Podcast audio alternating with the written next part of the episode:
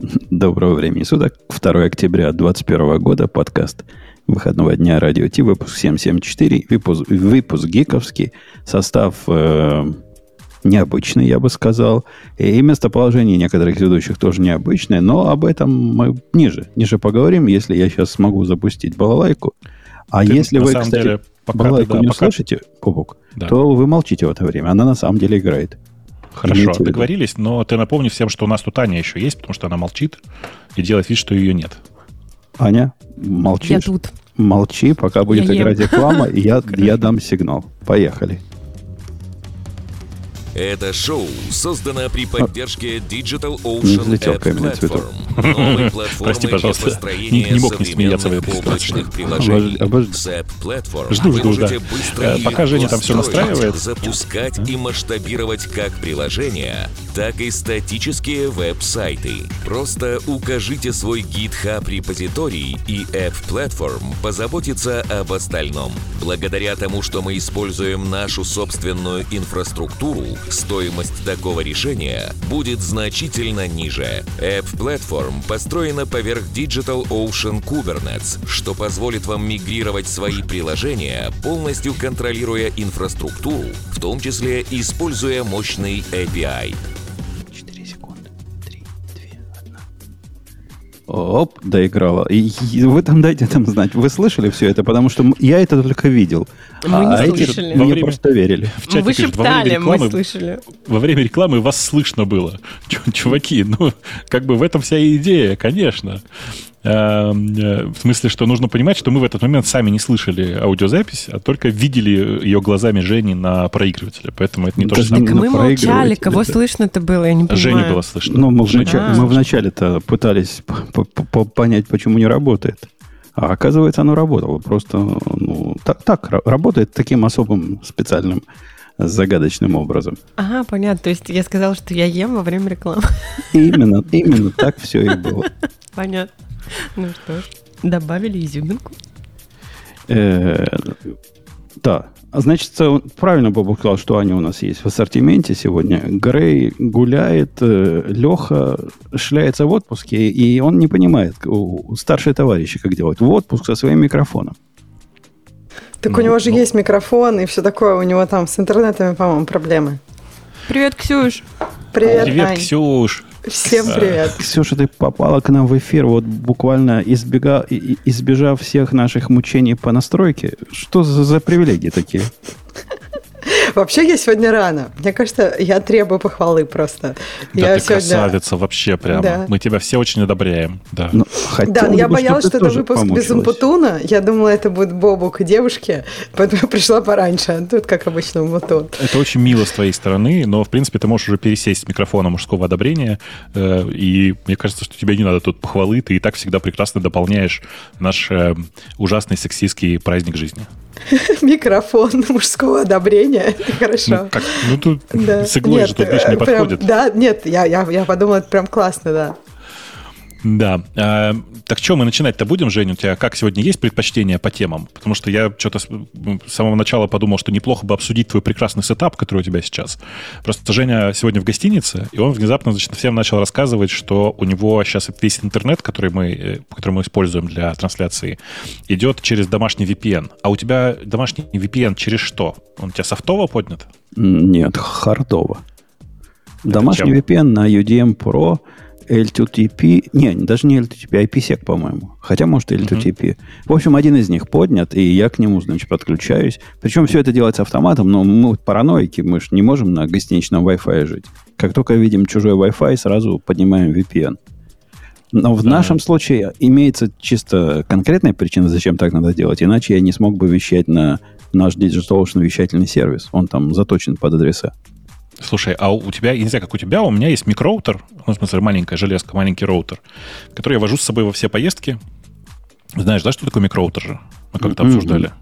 Желтенький это, такой, да? Желтенький? Да-да-да, манг, манговский, манго, манго микроутер такой, он, он супер маленький. Если кому интересно, загуглите слово микроутер, как э, микророутер, в одно слово просто только. Э, и он прямо офигенный, потому что в нем там честный OpenVRT, он просто, типа, втыкается в Ethernet, если там есть питание, или в, USB, в Ethernet плюс USB, и выдает тебе все, что надо, и у меня в нем преднастроен VPN. То есть я его просто втыкаю, а дальше хожу только принципиально через него. Вот мне всегда так проще во всех гостиницах. У меня даже две таких коробки. Одна из них, ты не поверишь, для чего служит? Для того, чтобы поднимать резервный канал через телефон на домашнюю э, сеть, как второй ван на UDM Pro. Он такое ну, умеет делать. Он как модем ну, да. для iPhone умеет работать. Ну да, и у меня точно так же. Он используется либо так, либо ты через него поднимаешь через гостиничный Wi-Fi, и дальше снова VPN все. Да, ну, ну, у меня тут кто, кто, кто спросил-то, э, поднимается ли сам, кто-то спросил только что, эй, эй, ага. VPN, или каждый раз руками, ну, что же, животное руками поднимать его каждый раз. Кон- control plane смотрит на подключенную Wi-Fi чужую и, и всякие другие доказательства и решает, я вне дома или я дома. Если вне дома, так надо сразу домой звонить VPN, и все. Таким образом и работает все, все так. Я знаю, что многие не знают, что такое control plane. Если его не, не видели, то обязательно посмотрите. Приложение такое. Оно довольно прикольное, в том смысле, что оно умеет опознавать разные, там, например, какой Wi-Fi точки ты подключен, какие Wi-Fi точки есть вокруг и всякие такие штуки. И потом, в зависимости от этого, выполнять нужные операции. У него это называется источники доказательств. То есть у него такая странная для гиков очень система. С одной стороны источники доказательств, с другой стороны контексты, а с третьей стороны правила – как в, в зависимости от э, весов источника доказательств, какой контекст переключиться. И делать это при прибытии или при убытии, или, ну, там, там круто все. Очень крутая штука. Круто, круто. Причем мы с тобой ей пользуемся, мне кажется, уже лет 10. Да? И ничего с ней не становится. Сколько, сколько версий не выходит, она все работает и работает. Сто лет уже не обновлялась, но выглядит, конечно, как, э, как вся моя жизнь и страшнее атомной войны, но так не, не за красоту мы ее любим. А Без, безусловно, безусловно. В смысле, совсем, совсем за другое. Э, кто-то спрашивает, как пишется, когда Control Plane. Это приложение. Напишите Control Plane App, и, наверное, найдете. Дань, я тебе хотела сказать, что вот этот желтый роутер маленький, ага. он тормозной. Есть лучше сейчас, новее. GI Inet MT 1300. Берил какой-то. 1300. Я тебе сейчас скину ссылку. Не-не, я, я уже загуглился в порядке. А желтенький который... 300, 300 по VPN может сделать. Че, какой тормозной? 300 ну, по типа, VPN. Если у тебя сложно... Не, нет, это правда, есть такое. Типа есть э, более свежие. Вот все эти микро микроутеры, в смысле все эти маленькие роутеры, они все называются gl.inet. gl.inet. Ну, в смысле, I-N-E-T. Э, и у них есть, да, более свежие, они называются Берил. Предыдущий называется Манго, они желтые. А Берил, он отличается тем, что у него три Ethernet-порта. И это как бы более дорогой вариант. Он быстрее, да, он быстрее, конечно. Мне куда спешить? Мне хватает 300 мегабит. Да, конечно, особенно в отпуске. Куда, куда нам больше? Не Я, помню. Особенно, когда в отпуске в Америке, там же в гостиницах вообще интернета практически нет, поэтому... А меня, кстати, этот интернет удивил. Он, конечно, со своими ну, мешигациями, то есть он не любит долго, когда коннект у тебя. Когда два часа посидел на коннекте, он говорит, ну, надо тебя переконнектить. Ну, чтобы, чтобы ну, не распускал, понимаешь, руки. Это, это, конечно, мешает. Но я вчера в нем в 4К смотрел третью серию Foundation и все, всю серию до конца досмотрел. Как тебе, кстати, Foundation, скажи? Ну, как, не такой нудный, как книга.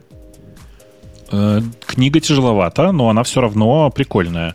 В смысле, мне кажется, что вы как-то многие, кто читали книгу, как-то неправильно ее читали, может быть. А ты по-английски читал книгу, скажи? Может, перевод неудачный был? Ой, я, я читал ее, когда э, Ксюша еще в детский сад ходила. А, так ну, и что? Мне что-то да. все говорят, что скучновато. Нет? Ну, как бы и книга-то, в общем, наверное, не, не, не супер. Она как бы интересная, но я, я, кстати, не читала. Стоит почитать? После того, как он потом сказал, что она скучная, я теперь боюсь. Я боюсь даже фильм смотреть. А фильм, фильм ничего, смотрибельный. Но надо прорваться, конечно, через начальную, так сказать, нутноту, но потом нормально пойдет. Но говорят, очень красиво. То есть, вот как картинку можно, нет? Да-да, он такой дорогой, очень дорогой сериал, очень дорогой. Просто видно он на супер дорого снятый, супер дорого снятый. Знаете как? Он на самом деле по уровню съемки не хуже, чем Дюна сейчас. Просто нужно понимать, что Дюна это не сериал, а кино. А, а когда ты смотришь на сериал, ты не ожидаешь такого качества продакшена. Это просто какой-то бешеный, совершенно сумасшедший продакшн. Ну, типа в очередной раз э, сериал, на, вышедший на iPlay, показал новый уровень продакшена. Это прям космос просто. В смысле, дороже, чем Game of Thrones? Он я не знаю, я помню, что Game of Thrones выглядит... там серия стоила как фильм обычный. Ну вот, я что думаю, что, логично. он дешевле. Я думаю, что он дешевле, чем Game of Thrones, но при этом выглядит он дороже. Ну, не, не, смысле, по виду он... он рвет Game of Thrones просто как тузик грелку. Да-да, но при этом я думаю, что физически его сняли дешевле, потому что Game of Thrones уже очень много живых локаций было. А здесь живые локации толком и не нужны. Ты можно все на, на зеленке снять. Вот. А, и, и поэтому все немножко подешевле. Ну и такого масштаба нет. В смысле, таких масштабных сцен нет и всякого такого. Поэтому, ну, конечно... Ты, ты же понимаешь, что живые дешевле. локации, они дают часто ну, живым людям Э, буст в актерском перформансе тоже. Да, безусловно. Но видишь, на самом деле пора, когда э, нужно подбирать э, таких, как это, пора, когда ты, у тебя нет возможности выбрать актера, и ты выбираешь актера, который может быть и средненький, но за счет живой локации его бустишь. На самом деле давно прошли, особенно для Apple. И Apple сейчас может себе позволить выбрать любых актеров. Поэтому выбирают просто профессионалов, которым плевать, и они на зеленке играют. Слушай, давно. вот я не знаю, у меня есть такая мысль, мне вот интересно, Бог, ты специалист по кино, а это наш подкаст подкаст уже про аниме, но вот мне да. кажется, вот бывает, смотришь фильм, и вот, например, люди играют любовь, и вот всегда, когда это, этому прям веришь, потом случайно тебе попадается что-то, что у них и была любовь. А вот как бы, блин, такого вообще не бывает. Вот не знаю, есть там фильм «Мистер и миссис Смит», вот прям веришь, думаешь, блин, какие классные актеры, Анджелина Джоли и Брэд Питт, а потом они женятся. И думаешь, что? Вот как, бы, как будто, ну, нет классных актеров. Ну, то есть вот есть вещи, которые, мне кажется, люди, ну, видимо, играют какими-то не только ты, ты макродвижениями, но и микродвижениями, которые ты... вот либо веришь, ага. либо не веришь. Давай. Ты, ты смотрела сериал «Касл»? Помнишь про, да, про, да, про писателя? Да. Так я а, считаю, ты... у них не было никакого вообще огня. Был классный сериал, мне он нравился, но огня у них не было. То есть не хотелось смотреть на, их, на них вместе. Вот знаешь, по отдельности они были лучше, чем вместе, на мой взгляд. Просто Стана Катич, э, она ненавидит на это, на это ну, Филя она. Так, это вот я тебе говорю, вот это чувствуется. Вот это... Они не, есть, ненавидят бы... друг друга с самого начала. Но, тем не менее, сериал успешный. Я вот к чему. Так... Просто большая часть людей верили. А я тебе не про, не про это. Там просто, мне кажется, вот я говорю, что вот сцены, например, с ними, они не такие, мне кажется, сочные, и их не хочется пересматривать. Но сам сериал классный. То есть, как сам бы просто... Приятный, да. Они, мне кажется, все остальное, кроме вот этой любви, кроме химии, они играют классно, молодцы. Но понимаешь, это я про то, что вот если бы в этом сериале, например, еще и герои там, не знаю, э, женились, разводились и все такое на протяжении, он мог бы быть еще круче просто. Ну, Слушайте, а я, я все-таки спрошу, это, это ведь не про аниме-подкасты, даже не про фильмы. Я, я ну, чисто просто за границей, может, я уже не знаю, как, как у вас. А да ты за границей? Он, да, за границей. Он эмигрировал в Мексику. В, в Мексику, да. Несмотря на предупреждение нашего министерства, говорят, не ездите в Мексику, не ездите в Мексику. А, Слушай, а я взял видел? и поехал как предупреждение по поводу России. Там вообще просто на каждой странице нашего этого написано, что просто вообще не ездите в Россию. Вообще никогда. Не... Но если вы поедете, то там будете осторожны. Я, я очень долго смеялась. Я просто пыталась понять, что там надо, если едешь в Россию, там какой тест сделать. Я же была в России. Нормально, кстати. Вообще там медведи до сих пор не ходят по улицам, а вообще очень круто. Ты, ты знаешь далее. почему? Медведи не ходят до сих пор по улицам, потому что очень боятся, ну, балалайки, которые у каждого в руках. И очень, ну, как бы у многих медведей похмелье от водки, поэтому они не ходят там по Я думала, ты скажешь, просто лето было, зимой-то ходит, конечно, а летом Зимой просто... они, Ксюша, водку да. грызут. Ты не в курсе просто. Знаешь, что стрёмно ехать в Россию? В чем, в чем проблема, например, моя, почему я не могу поехать? Потому что закрыли посольство, и, например, если я потеряю грин-карту сейчас, то в посольстве американском мне ее не восстановят. Только гражданам восстанавливают. Ну, я прочитала на сайте Слушай, ну мне кажется, какая-то... не оказывается в России. А вот если ты гражданин, то паспорт восстановят, а грин-карту нет. А когда что-то нельзя терять, ну, как бы я сто процентов это потеряю. Слушай, ну какая-то странная штука. Представь, какие, какой будет гемор, если ты там, не знаю, потеряешь и грин-карту, и русский паспорт, и... Именно так, Ксюш. Слушай, ну, будет блин, ну... очень сильный гемор. Ну, так всегда. Если ты прям, ну, господи, ну, положись в какое-то место, где ты не можешь это потерять. А просто если так жить... Насчет этого момента, пока я еду от аэропорта до вот этого места, где Погодите, погодите. Я отойду на минутку проверить, не потерял я свои паспорта, а то вы меня так напугали. Сейчас вернусь. Давай, Не знаю, я... Слушай, я на самом деле в какой-то момент была очень тоже заморочена, вот как ты прям типа, ой, если что-то нельзя терять. Ну, блин, не знаю, жизнь одна. Вот я сейчас покупала в России билет, у меня не было вообще никаких паспортов, вообще никаких документов. И как бы оказалось, что вообще все быстро можно сделать, если там, не знаю, заморачиваться, э, там, куда-то, в общем, вкладывать в это деньги. В общем, если что, не знаю, наделай себе ксерокопии, сделай вторую и, в общем, и, и езжай. Потому что, если честно, мне очень понравилось. Я вспомнила, как круто путешествовать. После России мы уже сгоняли в Сиэтл, и я вообще подумала, что путешествие – это то, что мы потеряли во время пандемии и вроде как не заметили. Ну, вот как-то пострадали, все пострадали и просто стали меньше путешествовать. И вот, блин, зря, надо больше. Ну, ну да. Я путешествовала уже, но... А куда ты путешествовала? А, я ездила в Италию и в Грецию. О. А, то есть в Италии и Греции ты не боялась потерять грин-карту? Нет, потому что там посольства открыты. И я понятно, вернулся, понятно. проверил. Вот. Все а в Греции я с родителями вот встретилась как раз. И, ну, там Жень, у меня а ты проверял советский паспорт? Ну, конечно. У тебя папа потерял паспорт? Ну, мы его потом нашли, но это было смешно, а, да. Это у вас семейное, видимо. Видимо. Краснобокую книжицу. А у нас, у нас дочка в законе. Вообще, ее сначала в Мексику не хотели пускать по украинскому паспорту. А потом сказали, ну ты имей в виду, что когда будешь выезжать, ты можешь не выехать. Ну так, предупредили. Не въехать обратно, да? А, а, а как так? Не выпустят.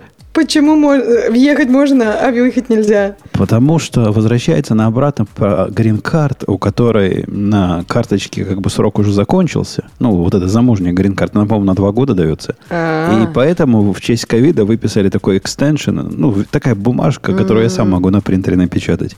И говорят, ваша бумажка так себе выглядит. Имейте в виду. Ну, там же и рассказали, как быть. Говорят, если не пустят, вы, значит, огородами, огородами на автомобильчике. Объедьте границу, будет нормально. А в смысле, а, а, а как она сейчас? На самолете? Ну, сейчас на самолете прилетели, да. А, ну нет, ну это известный трюк, да. В смысле, что типа подъезжаешь, подлетаешь к границе, в смысле, подлетаешь к какому-нибудь городу, который близко к границе, берешь такси, банально, и на такси уезжаешь в Штаты. Да, это все знают. Так там же все равно будет таможня. А она нормальная, в смысле, там же там, там легко показывать Очень бумажку. Ну да.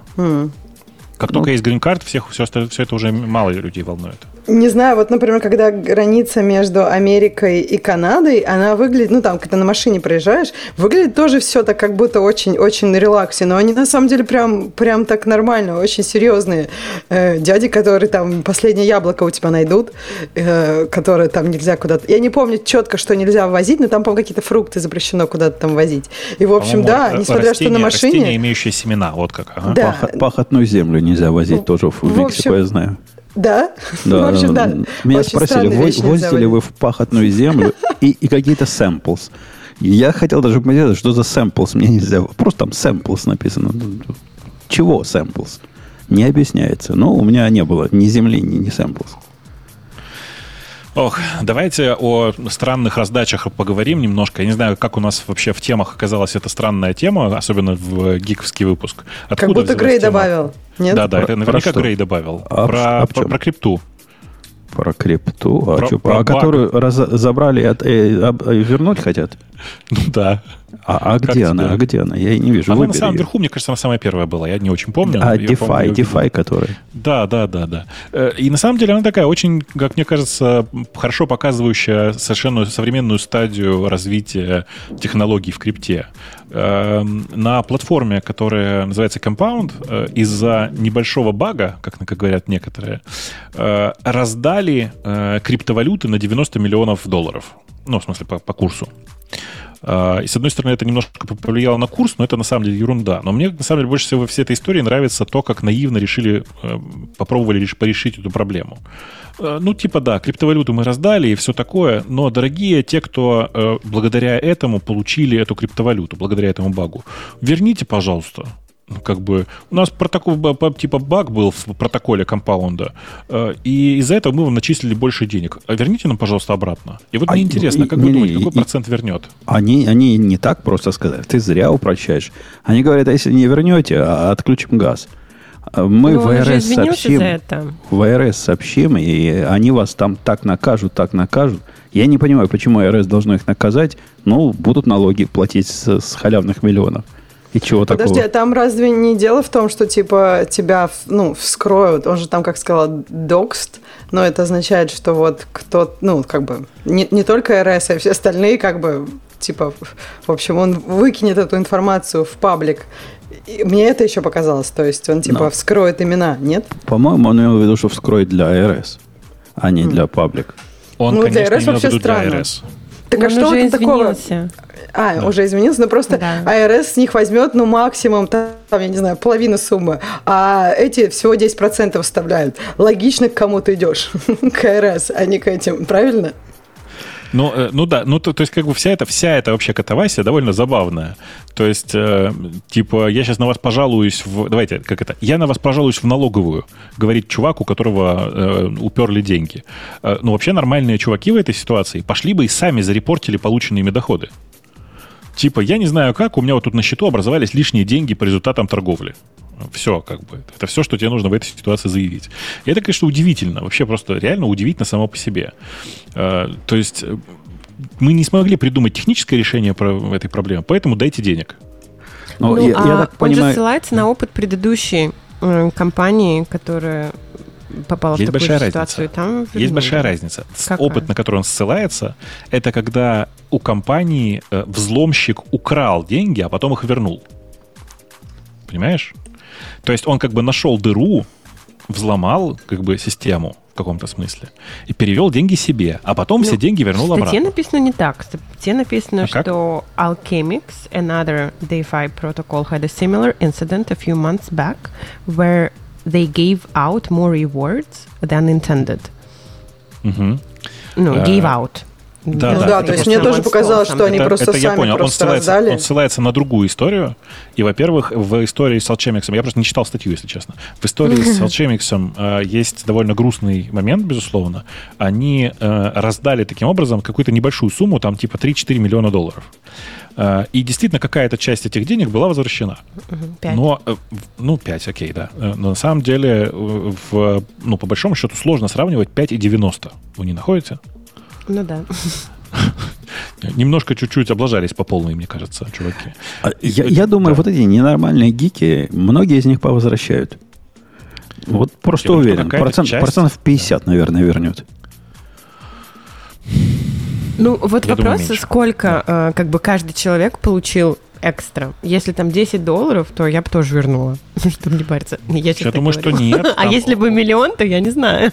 Нет, миллион, наверное, нет. Речь, наверное, идет о том, что э, каждый из э, чуваков, который попал на эту ситуацию, получил по нескольку тысяч или по несколько десятков тысяч.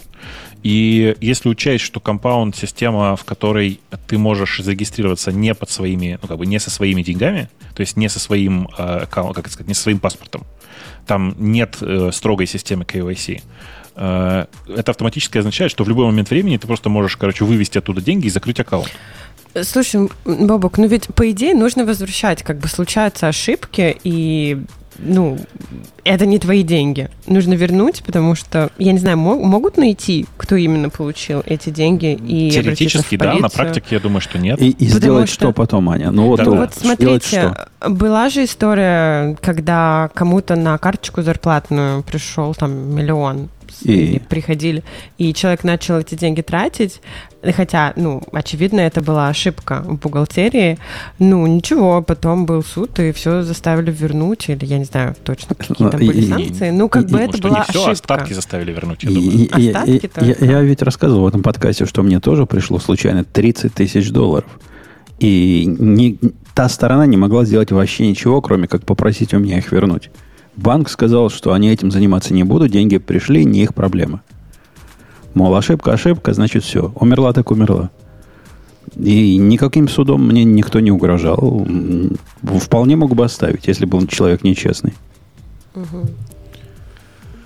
Да, ну, короче, э, в, любом случае, мне кажется, история довольно поучительная сама по себе, вне зависимости от того, что там с компаундом случилось, было ли, был ли это баг в протоколе или это была целенаправленная эксплуатация кем-то. Э, очень забавно, что каждый раз сейчас с криптой происходит одна и та же фигня. Типа сначала происходит э, раздача слонов, смысле раздача денег, а потом чуваки начинают говорить, а вы их верните как-нибудь, пожалуйста. И, ну, действительно, многие возвращают. Э, что в очередной раз говорит мне, по крайней мере, что все разговоры о том, что вся эта крипта, она исключительно про то, чтобы быстро взять какие-то деньги и свалить, она не очень правдива, потому что, видишь, есть как минимум те люди, которые возвращают. Это значит, что они как бы очень искренне к этому подходят.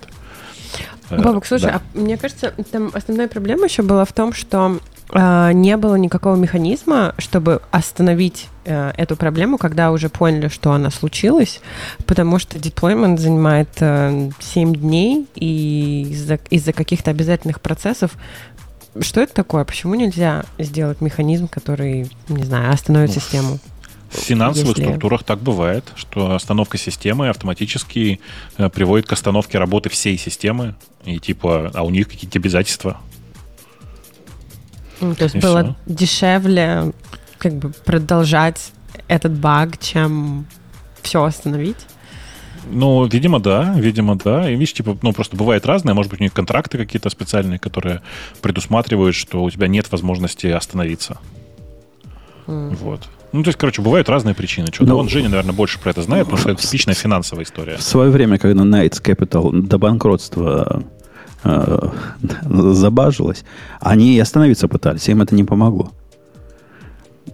Так что не факт, что а здесь а почему, бы... А почему не помогло, прости? Ну, они выключали... Это, это ведь, ну, типа, настоящий инвестиционный банк был, все дела. Они не могли выключиться, как э, просто а, ну исчезнуть вот, из сети. Они от, от, отбрасывали узлы, как могли, откатывали версии. В результате становилось все только хуже и хуже. И, и все, да, потратили там какие-то 800, по-моему, миллионов они потеряли, 700. Да, да, да, отбрасывали, отбрасывали узлы, становились только хуже. Это всегда сегодня Грея нет, поэтому я рассказываю анекдоты про лося, помнишь, да, который 1 января с, с ужасного похмелья стоит около озера и пьет, а вокруг него охотники собрались, и как давай в него стрелять. Э, прям у него, знаешь, у него, как бы у него дырки образуются, дела, он пьет, пьет, пьет, потом поднимает голову, говорит, что ж такое-то, я пью, а мне все хуже и хуже, хуже и хуже. Так вот, короче, да, в смысле банк, который постоянно отключает узлы, отключает систему, а ему только хуже становится, он реально напоминает вот такого лося, он просто не понимает, что все уже произошло. Я думаю, что здесь с компаундом такая же история была, что ничего невозможно отключить, потому что все уже как бы пошло. Как Нет, там, там описание читается, если вы найдете по, про это подробное техническое описание, как они, какой режим паники, панике там был, это прямо вообще... То есть отключали, судя по всему, менеджера. То есть Грей ходил и кнопки нажимал. Вот такое ощущение со стороны. Давайте отключим. Да-да, посмотрим, как починится или нет. А оно только хуже. И да нажимались, да. Да, да, бывает и так, конечно, бывает и так. Э, да. Ну, в общем, короче, это была такая разогревочная тема, во многом про то, что на самом деле в мире, который привязан к современной крипте, который, казалось бы, вся про технологии, на деле, в общем, решают человеческие отношения, к сожалению. А у меня вопрос да. про другое. То есть, mm-hmm. вот, правда, Умпуту, мне кажется, уже ответил в какой-то степени, но мне кажется, банкам было бы проще такое откатить, нет? То есть у банков все-таки как бы, ну, они как накатили транзакцию, так откатили, а тут вроде как говорят, что если они что-то сделают техническое, ну, типа у них нет технического способа откатить, тогда, потому что они потеряют там 51%. Я, правда, не очень поняла, насколько это как это техническое объяснение, в статье этого не было.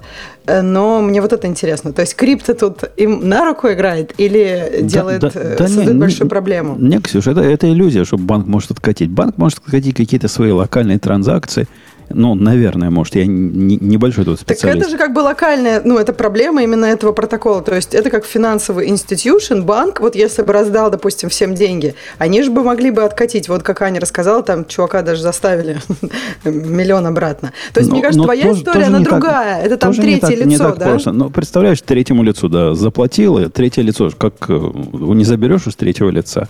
А Почему? А если... Ну, как ты заберешь? Если третье лицо-то не виновато в этом, то есть мне пришло 100 миллионов долларов. Я пошел у тебя купил Теслу. Заплатил тебе за этих 100 миллионов долларов, ты отдала мне а, Теслу, я честно... да, все уже, уже по, поезд ушел. И, но там э, проблема в том, что у них же межбанковские сообщения, то есть все, все остальные банки-то не будут откатывать потому что вы ошиблись. Нет, ну это, да, это то есть все. вопрос в том, тронули эти деньги или не тронули. То есть если эти деньги трон, если, допустим, не знаю, банк обнаружил это через миллисекунду, накатил тебя, а потом откатил, все легко, да? А если эти деньги ушли, ну то же самое с скрипты, правильно? Если кто-то дальше уже по чейну пошли эти транзакции, то они ничего не смогут. Нельзя заревертить что-то, у которого много депендентов. Да, да, понятно. Все, все там сложно. А поскольку, по-моему, я слишком громко сейчас потише сделаю, поскольку у нас сегодня выпуск 50% ну, женский, по-моему, в следующей теме мне кольнуло в глаз то, как автор описывает, по-моему, программисты, вот это все про best practices. Некий Слушайте, Флорин а, рассказывает. А, а, а вам не кажется, что реально у нас подкаст с каждым разом становится все более сексистским?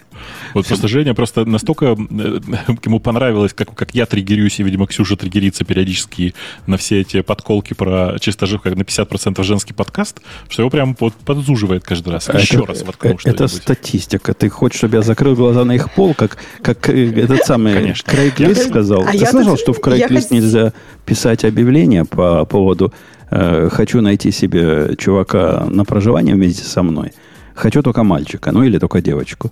Там автоматически бан таких э, сообщений. Да ладно. Честное Серьезно? слово. Серьезно? Серьезно, потому что вот просто бан, понимаешь, они такие продвинутые. Нельзя Рождаемость написать. нужно увеличивать что-то. Она Нет, не подождите, а я вообще не, не да, поняла, ага. а что это такое в России даже женские купе есть или там в Японии женские вагоны? То есть почему нельзя, да, ну если ты хочешь жить с человеком своего пола, чтобы голым, например, ходить?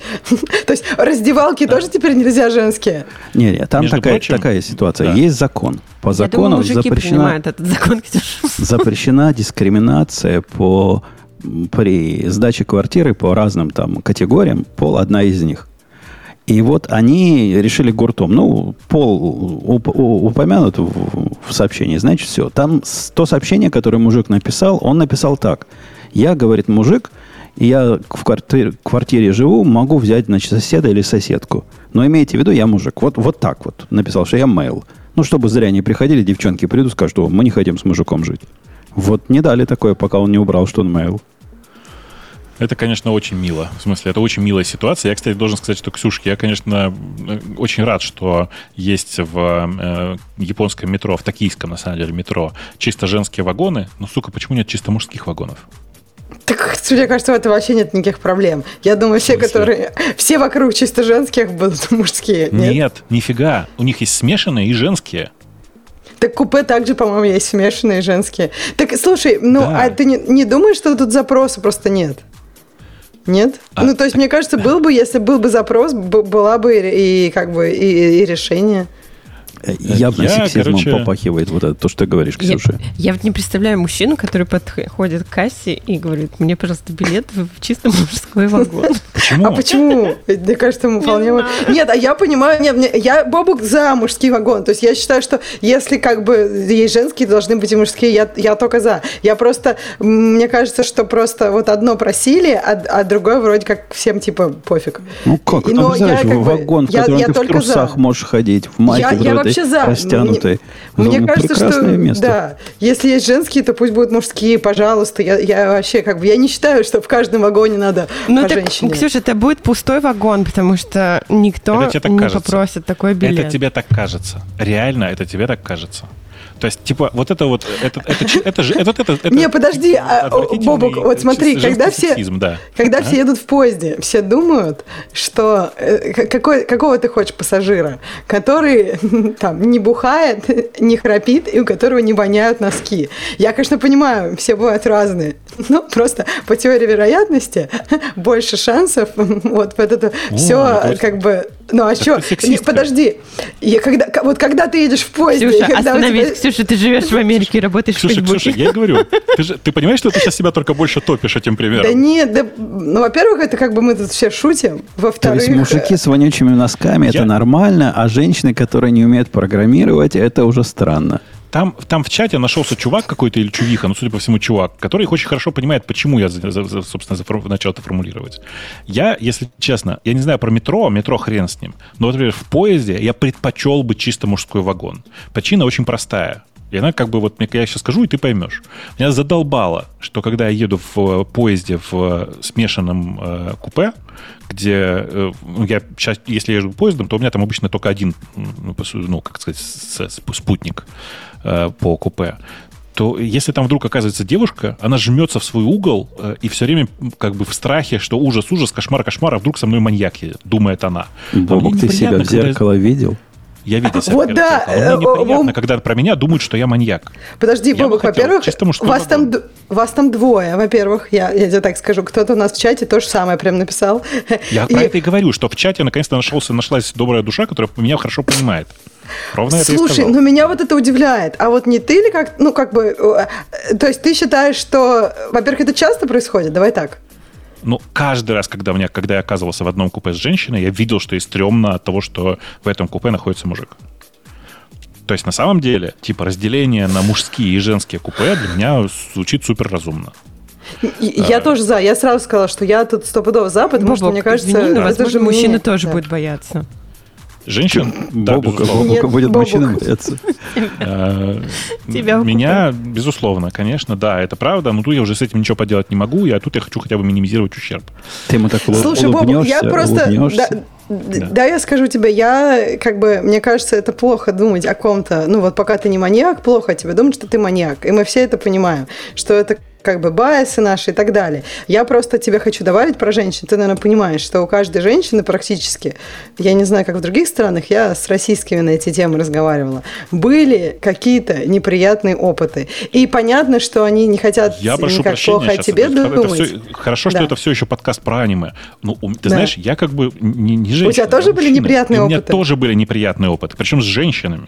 Поэтому не надо здесь передергивать все только в одну сторону. Ну, Слушай, да нет, Бобок, ну ты реально считаешь, так. ты тогда, во-первых, ты просто не очень репрезентативен тогда. У женщин, ну просто вот если сидишь в компании женщин, девчонок, и начинаешь спрашивать про такие вещи, вообще все соглаша- соглашаются. Ты считаешь, что реально в компании мальчиков их всех тоже какие-то женщины пытались э, Давайте прям честно вот... Скажу. Значит, смотри, во-первых, не надо сравнивать. Причина очень забавная, она неприятная. Давайте про это один раз проговорим. Смотрите, у нас классный гиковский выпуск, я считаю, это подходящий выпуск для этого. Смотри внимательно э, женщина, подвергшаяся насилию, это очень несчастный человек, безусловно, но это человек, э, про которого большая часть людей будет сопереживать как-то, говорить, что это, конечно, ужасно, периодически говорить никому про это не рассказывать, что тоже просто отвратительно, на мой взгляд. Но, тем не менее, это вызывает сочувствие и сопереживание. Мужик, который приходит и говорит, меня только что баба изнасиловала, э, вызывает только смех. Поэтому ни один из мужиков про это спокойно рассказать не, не сможет. Подожди, Бобок, вот тут, мне кажется, ты вообще передергиваешь. Ну, во-первых, начнем с того, что женщина, которая чему-то там подверглась, э, вызывает очень разные эмоции у всех. И ты знаешь, там, не знаю, эмоции да, правоохранительных органов, эмоции людей на Первом канале и все остальное. Вообще, то, что ты говоришь, что женщина всегда вызовет сочувствие, это вообще далеко не правда. Я не говорю, Спросят, что в какой она юбке не, была не, не, не, подожди, и, подожди, прочее, подожди. прочее. Ты путаешь. Смотри, ты, я говорю вот что, что, безусловно, безусловно, какое-то количество, у какого-то количества людей, не у всех людей, а у какого-то количества людей она вызовет сочувствие. Я не знаю никого, кто бы на ситуацию о том, что э, меня как-то меня только что женщина изнасиловала, э, у кого, у кого бы это не вызвало сначала смех. Даже Почему? у большинства это даже. Ты знаешь, я не знаю, это вот парадокс мужского и женского. На самом деле это то, про что я часто говорю, что большая часть мужиков не понимает, что от нынешних гендерных стереотипов мужики страдают не, не меньше, чем, чем женщины. Бобок, но тебе не кажется, деле. что изнасиловать да. мужчину женщина может только в очень ну, маленьких количествах ситуаций. Например, в купе, ну, как бы... Почему ты так ты, считаешь? Ты, ну, потому что ты физически сильнее. Э, ну, Что вообще, вот это вот и есть гендерный стереотип. Это Нет, не это так. не стереотип, извини, но это ген. Нет, это не так. Ну, подожди, а. статистика, Бобок, Бобок есть. ты Давай мы просто... Еще. Ты да, хочешь Бобок, сказать... Да. Давай я... просто да, да. да. Давай. Своей рукой давай, могу как-то тебе что-то сделать, захватить твои руки так, что ты не... Да ты... У тебя руки а такие длинные, наверное. Руки хватать? А зачем для этого руки хватать? Ну, блин, я хотела сказать, что если ты просто рукой там меня возьмешь Значит, за... простите. шею, то я даже своими руками до тебя не достану. Значит, как я вообще тебе могу что-то сделать? Ну, значит, напомню на всякий случай, что у каждого мужчины есть очень уязвимое место, которое находится существенно ниже, чем э, шея и, э, и даже существенно ниже, чем руки обычно. Э, это с одной стороны. С другой стороны, еще раз, почему вы так про это говорите? Как будто вы в реальности никогда с насилием не сталкивались. Насилие больше, по большей части происходит без физических как бы без какой-то физической угрозы. Большая часть насилия происходит, ну, как бы изначально на чисто вербальном уровне. Э, и вербальный уровень, он ну, как бы не обязательно предполагает, что люди друг друга бьют это часто говорит, ну, в смысле, насилие часто происходит в форме э, «ты сейчас сделаешь то, что я сказал или сказала». Если ты не будешь этого делать, тебе будет плохо. Но это Подожди, Бобок, кто ты сказал в, больш... в большинстве случаев? В вот тут, мне кажется, есть воп... вопросы. То есть а, в большинстве, ну, то есть есть абсолютно точно большой процент физического насилия, когда просто не, не, не, один человек ты... силой принуждает другого в темной подворотне что-то сделать силой. Есть друго... другая часть, когда это происходит вербально. Есть там еще, наверное, какая-нибудь третья часть, когда это даже там не, не вербально, а, а еще как-то. И это, это все разные вещи, понимаешь? Я не говорю, это что одно лучше другого или еще что-то, но это, это все, все есть все разные, и такое, и такое. Вещи. Это все разные вещи, но очень большое упрощение говорить, что, говорить, что средняя женщина среднему мужику ничего сделать не может. Это очень сильное упрощение. В реальности может. Бобок, я говорила о, физической, о физической и угрозе. Это, и на физическом ну, уровне точно Но это же. мы рассматривали ситуацию в купе. Я правда не думаю, что женщина боится ментального насилия, когда она попадает в купе с мужчиной. Я ну, вряд ли ты сможешь я ей как-то я про прошантажировать. Купе, смотри, я про конкретно купе ничего в данном случае э, сказать не могу, потому что, по счастью, единственное, что я в такой ситуации делал, это шел дальше по поезду искать э, купе, в котором все-таки находится мужик, чтобы всем было меньше проблем. То есть выбирал страдать я по этому поводу. Э, но по факту, конечно же, еще раз тебе говорю, для меня все это звучит совершенно одинаково. Я очень рад за э, нынешний расцвет феминизма, но искренне считаю, что очень здорово, что есть такое движение, как феминизм, которое за права женщин, но неплохо бы, чтобы кто-то пострадал за права мужчин. Вот, например, мы с Женей. Подожди, а подожди, я... а разве Окей, феминизм аминь. не помогает вашим правам? Ну, то есть, по Каким сути... Образом? Ну, Нет. я не знаю, ну, например, вот э, там э, женщины не будут видеть в каждом маньяков. Если мужчины не будут насиловать женщин, то это женщины не будут в них видеть маньяков. Классно это же. Как, это как обсуждать, что движение за права черных э, вообще-то сильно помогает белому населению. Это, с одной стороны, правда, но с другой стороны... С одной стороны, происходит... правда. Ну, смотри, полис бруталити, оно на самом деле не только против черных, оно и против других там minorities. И не, мне не, кажется... Не, ты, ты ну... права, ты права. Я просто говорю пример конкретный про, типа, люди, которые борются за права черных, конкретно за права афроамериканского населения. Э, это люди, которые на самом деле в большинстве случаев противопоставляют себя белому и испанскому населению, у которого тоже довольно много, рассказывая о том, что на самом деле нужно заниматься исключительно проблемами этой конкретной, этой конкретной меньшинской группы.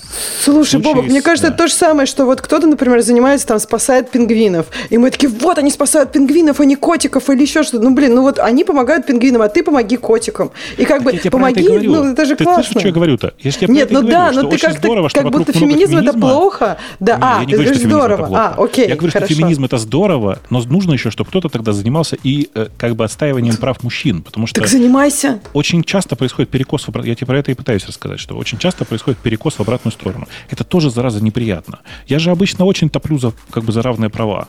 Но когда вы начинаете рассказывать, что такого, такой штуки, как насилие в отношении, отношении мужчин не существует, я просто начинаю просто охреневать, потому что а что тогда со мной происходило в детстве? Подожди, Знаешь, Бобок, ты, по-моему, э... это, э, ну, как бы сам сказал, что его не существует. И ты сам сказал, что там кто-то смеется. Например, я не знаю, я считаю, я что буду, насилие конечно. существует против всех, против мужчин. Ну, то есть против всех, кто в данной ситуации может оказаться в гнетенном положении. То есть против всех реально. То есть потому что каждый из нас в какой-то ситуации может оказаться в таком положении. И поэтому защищать права всех это, это, это правильно, это то, что нужно ну, сделать. Так вот я про это и говорю, что нужно защищать права всех. Поэтому я требую, чтобы в токийском метро были мужские вагоны.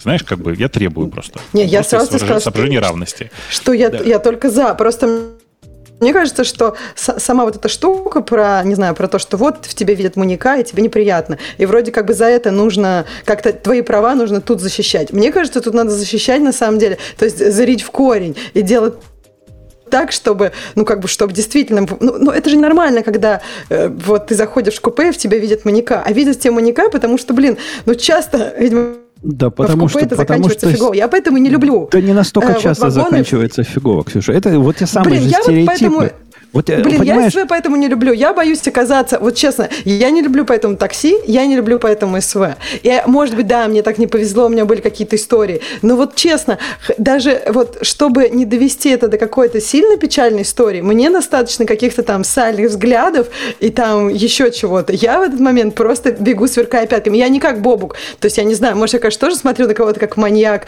как на маньяка, но я просто обычно сама побегу вот и буду договариваться. Переверни, переверни эту ситуацию теперь так. Смотри, со мной был два раза в жизни опыт, когда представители альтернативных э, сексуальных э, предпочтений э, ну, один раз просто прямо, а второй раз настолько прямо, что дошло до дай в глаз.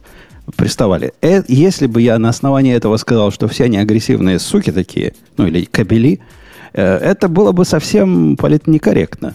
И меня бы за это все ругали. Ты то же самое, по сути, говоришь про мужиков.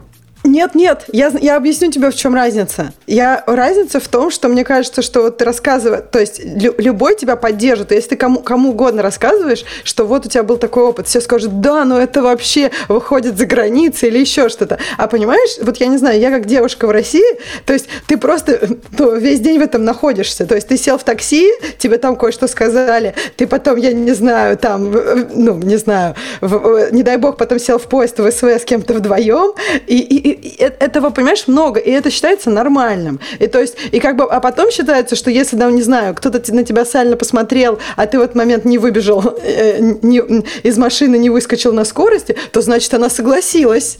А, а потом, ну, как бы будет еще что-то хуже, понимаешь? То есть, не, мне не, кажется, не, общество, не в общем, окей не, с этим. Не, не понимаю, потому что ты очень избирательно это смотришь. Я тебе еще один перевертыш скажу. Ну, все, что ты говоришь, можно приложить к э, небелому населению. Ты пошла сама, я пошел сам в небелый район, где меня начистили морду лица. И если я буду где-то об этом говорить, ну, во-первых, полиция вряд ли туда даже и полезет. Что туда поперся? С одной стороны. С другой стороны, если я сделаю из этого такие далеко идущие выводы, что, когда статистически абсолютно, так сказать, разумные выводы, что там ходить опасно, и среди этих людей лучше бы меня не находиться было – то это будет расизм, шовинизм, сексизм и все прочее. Подожди, а я с тобой не согласна, что Почему? мне кажется, тут вопрос в том, что если ты это просто сделаешь выводы там, на цвет кожи, то это одно. Например, у меня нет таких, э, как бы, ну, например, вот я могу сказать, что у меня абсолютно нет никаких там страхов и неудобных чувств, когда я с коллегой вот тут вот э, остаюсь одна в кабинете. У меня даже мысли такой нет. И никогда не было ни одной ситуации, ни одного какого-то там странного взгляда, странной шутки или еще чего-то, понимаешь? Или с какими-то, ну, с твои, например, даже со знакомыми там айтишниками всегда все было классно. То есть просто есть, ну, я не знаю, может, они как бы в IT-контексте так ведут меня, может, они вообще все классные просто. Но вот, понимаешь, есть ситуации, то есть я же, я это не на всех мужчин просто так агрегирую. Я просто есть определенные ситуации, когда мне кажется, как-то, может, общество поощряет. Вот мне кажется, когда ну, там таксист везет машину, либо таксисты просто, у них какой-то специфичный взгляд на мир, они слишком много плохого видят, видят. Но вот есть ситуации, когда ты, если девушка, то ты чувствуешь себя ну, более в опасности, чем в других. И я поэтому не говорю, что, например, я вот всегда боюсь с любым там мужчиной оказаться в комнате. Нет, совсем не так. А Слушай, ну ты же не можешь сравнивать. Ты же не можешь в одну, в одну и ту же комнату войти сначала девушкой, а потом не девушкой. Э, поэтому ты очень односторонне смотришь на, на эту ситуацию. Я тебе потом за пределами эфира как-нибудь расскажу про свой опыт э, насилия и жизни в э, современном, в современном обществе. Он тоже, на самом деле, довольно неприятный. Ужас ситуации в том, что современное общество устроено херово. И непонятно, как бы вообще оно все выровнялось. Э, на самом деле, я думаю, что вся проблема в том, что мы построили такое общество, мы как человечество построили такое общество, в котором некомфортно никому, кроме очень небольшой конкретной горстки людей. Надо с этим что-то глобально делать. Ксения, Слушай, представь Бобок, себе... Мне, я, я хочу немножко Бобока слова подожди, вот давай потом кейс. Я вот на слова Богу хочу сказать, что на самом деле общество, ну, как бы большой прогресс. Еще там сто лет, еще меньшей группе людей было комфортно. А сейчас с каждым десятилетием, ну, я не знаю, еще 50 лет назад женщины вообще работать не могли. И там без мужчины ты вообще ничто и никак. А сейчас я могу работать, зарабатывать классные деньги и решать, что я хочу и что я делаю. Я ну, благодарна человечеству. Ну, ну скажи, блин. скажи спасибо большое Советскому Союзу во многом тогда да, сразу. Я, я, я, мне, которым... я вот я, я говорю огромное спасибо. Я честно благодарна за то, что э, э, человечеству нужны были женщины, потому что мужчины пошли на войну, и женщины стали трактористками. Это, конечно, очень тяжело, особенно с ребенком там на заднем сидении, но, блин, это все равно плюс. Я, мне нравится программировать, и если бы мне этого нельзя было делать, мне было бы грустнее. А я, ну, я, Ксюша, я Ксюша, сильно... Да, я давай. Ксюшу хотел защитить. Тут, которые наезжают на Ксюшу, что, мол, думает она такая бестолковая. Ты такая, Ксюша, бестолковая, думаешь, что в России все хотят ее изнасиловать. И я не от Ксюши одной это слышу, и от женщин, которые достойны, так сказать, доверия так же, как и Ксюша, а некоторые даже больше.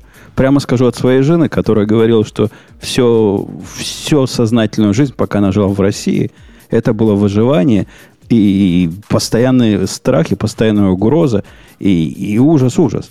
Нам, нам этого, может, мужикам не понять, но им там тяжело жилось, на самом деле. То, конечно, тяжело. А пока она тебя не, с тобой не познакомилась, у нее вообще была не жизнь, а ад сплошной. Это же такое дело. Это факт. Конечно, вот. Э, то есть это все совершенно логично. А теперь она за мужем, как за каменной стеной. Эм, да. Э, давайте про каменные стены и про вообще про, про, про, про технологии немножко хотя бы поговорим, потому что это же гораздо интереснее. Все-таки гиковский по выпуск. Мере, гиковский по крайней мере, там да. хотя, хотя бы кто-то будет э, согласен друг с другом. Я, по крайней мере, на это э, надеюсь. Про, про вот эти... Я, я должен признать, что попытка выбрать тему про best practices, которую я сейчас выбрал, она как раз и породила вот эту тему из-за того, что, обращаясь к описывая ситуацию, когда программист что-то сделал, вот этот, э, или вот этот, или вот это, я не знаю, кто, Флориан, наверное, мужик, всегда, всегда называет э, в женском роде того самого программиста, о котором идет речь, что статистически ничтожно. Что статистически ничтожно? Не понял. Называть среднего программиста в женском роде статистически ничтожное предположение. Его надо называть в мужском роде, потому что статистически это, скорее всего, мужчина. Ну, это да, я ну, согласна, но да, часто же делают сейчас... Да. Называют, ну, как бы, мне кажется, логично называть, вообще там посчитать, сколько, сколько у тебя в статье, там, его, ну, сколько ты вообще используешь местоимения, и вот, допустим, там, не знаю, сколько девушек, 8%, там, 10-15, я не помню, какая сейчас статистика, вот, ну, не знаю, один раз из 10 говорить ее, а остальное его, если ты про статистику. Э, ну, тут он, ту статистику трудно провести, потому что один раз было такое обращение, и это была она. Ну, странно. Я тоже удивилась, на самом деле. Разве не было там его нигде? Мне кажется, было. Может быть, он э, чередовал? Статья про best practices? Да. Может, может, это статья, может, следующая, а, но одна из них какая была. Какая-то, в статье про best practices он пишет I gave him the usual answer. Да, а, нет, такое. там есть один раз хё, по-моему. Но вот видишь, он чередовал. Мне кажется, чередование самое логичное.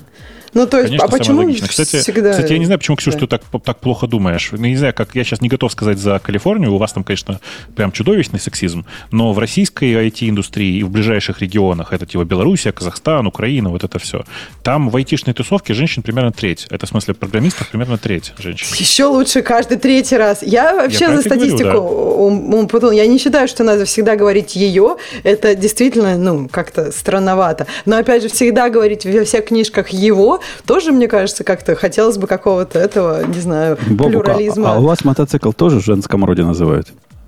Нет. Нет, это только, только наши, да? Американские ну, да. заморочки. Подожди, У нас, Ксюша, и мотоцикл его? она, и пистолет она, и, и клавиатура, по-моему. Подожди, клавиатура разве не, тоже. это не it?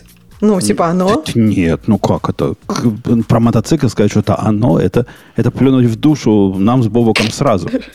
Оно. Подожди, Какое же а, оно? А, а если женщина водитель мотоцикла, то она тоже говорит, или у нее это будет он? Ну, для нее это, это вообще супер логично. Надо вспомнить, в какой позе она ездит. Конечно, Нет, это он. я тоже удивляюсь, как это Ну, просто я добавляю сексизма немножко в наш прекрасный разговор. Э, э, реально, я знаю такую историю. Действительно, в Штатах все фанаты и автомобилей, и мотоциклов по непонятной мне причине, и, кстати, мальчики и девочки, действительно говорят они в женском роде. При этом в России все это жестко привязано к ну, к личным местоимениям в буквальном смысле. То есть про машину чаще всего говорят она, про мотоцикл, конечно, говорят он. А я про компьютер говорю она. Всегда, ну, поэтому... причем так говорил. Потому что когда матерюсь, говорю, сука какая.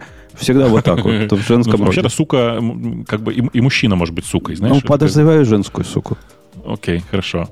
Я напомню на всякий случай, что в русском языке есть еще много других оскорбительных слов для мужчин, поэтому ты можешь ими пользоваться. Так, сука, хорошее литературное слово. Ну, как у меня и собака такая есть, я ее тоже так называю, потому что из потому песни слов не выкинешь. Логично, да, да, так да, и есть. совершенно верно. Э, да. Ну что, про best practices? Давайте Заводите, расскажите. Мы первый да. час да. у нас был как раз как про тему Apple, как я люблю говорить теперь. Э, да. Так, а, да, так, да, да про тему Apple. Best practices. В общем, автор статьи говорит, что же у нас за индустрия это такая? Нет у нас никаких стандартов, нет у нас никакого понимания, как делать правильно. Вот тесты писать или не писать. И вот Java вообще очень вербоус, и мой техлит там или какой-то senior инженер попросил еще везде интерфейсы делать. Куча кода, непонятно зачем. Ну, то есть вот человек страдает по поводу того, что нет у нас такой буквы закона. Вот в других индустриях есть такое, что вот есть все, все по закону. Ты чувствуешь, сдал, например, как, какой-то сертификат, ты чувствуешь себя молодцом. Сдал на второй, значит, еще круче. То есть есть такая четкая цветовая дифференциация штанов. А в этом программировании вообще непонятно. То есть кто круче. Э, он говорит, поэтому, не знаю, он или она, поэтому развивается импостер-синдром, не чувствуешь себя вот прям настоящим программистом, ну и так далее и тому подобное подобное. Мне кажется, есть какие-то моменты в том, что, ну, действительно, есть индустрии более зарегулированные, есть индустрии менее зарегулированные. То есть вот это, мне кажется, здравое звено. Мне интересно, что вам еще кажется тут умно, плохо и ну, так далее. Ну, я просто на это смотрю и вспоминаю всех моих знакомых, которые занимаются медициной. И у них точно такая же фигня любая сложная специальность очень далека от того, чтобы точно определить, кто ты, где ты настоящий, типа, где ты настоящий врач, а где ты просто диплом получил. Ну, это такая же история. Где ты настоящий программист, а где ты просто диплом получил. Подожди, а разве медицина, вот как раз, я не знаю, это может быть э, специфика американской медицины, но все, что я тут читаю, как раз говорит о том, что медицина очень запротоколирована. Что если к тебе приходит человек, по сути, у тебя в голове там в этот момент должно пронестись, ну там, знаешь, какой-нибудь флоу-чарт. То есть а просто это, четко а все... Нифига это эвристиками не разрулишь. Пытались, пытались, не получается. Значит, нет, нет, но в смысле, если ты потом окажется, что ты в суде не действовал по протоколу, на тебя засудят, ты же понимаешь. Там это другая история, смотри ты действуешь по протоколу, и это правда. В смысле, американская медицина так устроена, что там все крутится вокруг протокола. Но одновременно по этой причине э, вообще-то все это очень не, американская медицина чудовищно неэффективна. Это с одной стороны. А с другой стороны, я вот прям реально, ну, прям, ребята в чате сегодня у меня снимают фразы буквально с языка. Смотрела документальный сериал, который называется «Доктор смерть»? Нет, Посмотри. стоит? Хорошо. Посмотри. Это пяти, кажется, серийный сериал про чувака, который... Да, он как раз пишет, какой все гуглим Кристофер Данч. Э, про чувака, который э, проработал врачом и успешно проработал врачом долго. Он был нейрохирург. И э, это человек, который провел 60 или 70 операций, из которых ни одна не была успешной. Его потом в результате посадили, конечно. Но все эти годы он продолжал оперировать, понимаешь? И не факт, что когда он выйдет э, из заключения, его не лишили права оперирования. Его только да, посадили. решили, наверное, не, если его посадили. Его не лишили медицинской лицензии. Нет, его не лишили медицинской он, лицензии. А он по протоколу оперировал или нет? А вот в том-то и дело, что там все написано, что согласно протоколу. Я эти протоколы читал, и они там все согласно протоколу. Ну, просто он постоянно совершал какие-то ошибки врачебные. Здесь он не достал, как бы здесь он выбрал неправильные инструменты, но все это находится в рамках стандарта, ну и так далее. Он просто так это нет, реально, доктор смерти его зовут. Да. Умпутун, э, Бобок, да, да. А, то, что протоколы, да, извините, я вас путаю, я шучу. А, то, что протоколы несовершенны, это же как раз, ну, опять же, то есть они активно девелопят сейчас, ну, сейчас врачи в Америке Америке, ну не врачи, а там всякие советы, они эти протоколы разрабатывают. И нет понимания, что можно вообще разработать такие протоколы, что они будут идеальны, потому что медицина все время развивается. Ну, например, там на ковид, ну какие протоколы? Там первые несколько месяцев просто все делали кто во что гораздо. И всегда будут появляться такие штуки. Но, кстати, а про UK медицина, она же вроде тоже достаточно такая алгоритмизированная, нет, насколько я понимаю. Нет, нет, ни одной, ни одной настолько ни, ни, ни одной настолько э, прибитой к типа к стандарту стандарту нигде, кроме, кроме Америки, нет. И по этой причине, на самом деле, если задумываться, типа Америка, в Америке медицина в 90-е годы была еще норм, но после того, как пошла, прошла цепочка большая судов над врачами за нарушение протокола, э, американская медицина остановилась. Э, при этом есть наименее запротоколированная медицина, например, Южной Кореи в которой реально сейчас огромный медицинский буст. Это, наверное, передний край медицины сейчас вот делается там. Э, и таких примеров очень много. И типа, это же, даже баланс такой. С одной стороны, есть протокол, И вот, типа, ты заглядываешь внутрь этого протокола и понимаешь, что там все сделано для того, чтобы врач чувствовал себя в безопасности. Но это не означает, что там все сделано для того, чтобы пациенту было хорошо. Мне кажется, тут есть определенная иллюзия. Тут опять нас сравнивают с инженерами, которые, ну, гайки подбирают, э, здания ну, да. строят и, и ну, мосты подожди, наводят. а врачи? Ну, а вот ну, он, он... автор сравнивает нас как раз с инженерами, mm, вот с такими. Ну да, да, да, он с такими сравнивает, я согласна. И мне видится линейка не та. То есть у них, у этих инженеров линейка, там, гайка номер 27 должна быть там с резьбой настолько и, и в ту сторону закручиваться, вот так у них. У нас же тоже есть такие правила. Ну, Просто они на другом уровне. Ну, делай хорошо и хорошо будет наше основное правило. Правило писать тесты хорошо бы, да, не писать глупости, не притаскивать зависимости сверх необходимого. Все эти правила с определенной э, уровня квалификации, но я думаю, как и с инженерами, а люди начинают понимать, и, и я обратил внимание, Ксюша, что ходя в общество умных, ну, время от времени, иногда консультирую, иногда как-то общаюсь, я, в принципе, не нахожу вот такого разброда и шатания, как автор тут описывает в статье. Тут никто из умных не будет спрашивать, надо мне писать тесты, не надо мне писать тесты. Да, это не вопрос вообще. Нет, мне кажется, что он о чем говорит? Он, мне кажется, хочет прямо вот, ну, полного и четкого объяснения на каждый конкретный случай. Ну, то есть, я не знаю, видел ты какие-нибудь там судебные документы, когда там, не знаю, 100 страниц. Вот он хочет, чтобы вот каждый, каждый случай, когда надо писать тесты, а когда не надо, со всеми-всеми-всеми возможными исключениями были бы вот так описаны. И согласись, что даже у двух экспертов может быть иногда какой-то немножко разный взгляд на что-то. Вот он хочет, чтобы чтобы этих разных взглядов не было. И мне, кстати, очень понравилось, что Бабух сказал. Мне кажется, это действительно такой trade-off, баланс между каким-то активным развитием и ну, очень такой следованием буквам правил, то есть каким-то протоколированием. И тут ну, не может быть одновременно и того, и другого. А так как наша индустрия сейчас ну, до сих пор активно развивается, и это то, как бы из-за чего она как раз растет, генерирует больше всего, ну, то есть поэтому пока этого не будет. Может быть, когда-нибудь она остановится или как-то что-то видоизменится, и будет тогда больше, больше четкости. Я небольшой я, у меня, специалист. В чем по... проблема? Да, давай говори. Я небольшой специалист по вот этому э, инженерингу такому, ну, железному, настоящему. Однако я смотрел недавно документальный сериал, где или, или не сериал, по-моему, сериал, где рассказывали о близнецах. Почему они так упали? Ну, что с ними не так было? Не так построили? Как это так? Ну, самолет, казалось бы, в такую здоровую штуку, и, и почему-то все поплавилось. И, в принципе, у них тоже все не так просто. То есть они-то по стандарту строили, все там было в порядке, мало того, там еще больше, чем надо, заложили, чем по стандарту требовалось. И все равно есть разные мнения. Они до сих пор спорят. Правильно там тросы протягивали, неправильно тросы протягивали. Тот материал использовали, не тот материал использовали, а все по коду. Слушай, а вам не кажется, что чувак хочет невероятно скучной жизни?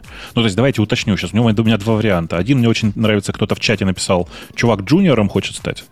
Но реально, это как бы жизнь джуниор-девелопера, которого нет никакой свободы и есть четкие правила. Чувак, нажимай вот туда, делай здесь вот это, а если ты делаешь не так, то те, к тебе приходит более старший товарищ и говорит, нет, ты как бы здорово, что проявил какую-то фантазию, а теперь переделай все так, как, как, как, как, как надо.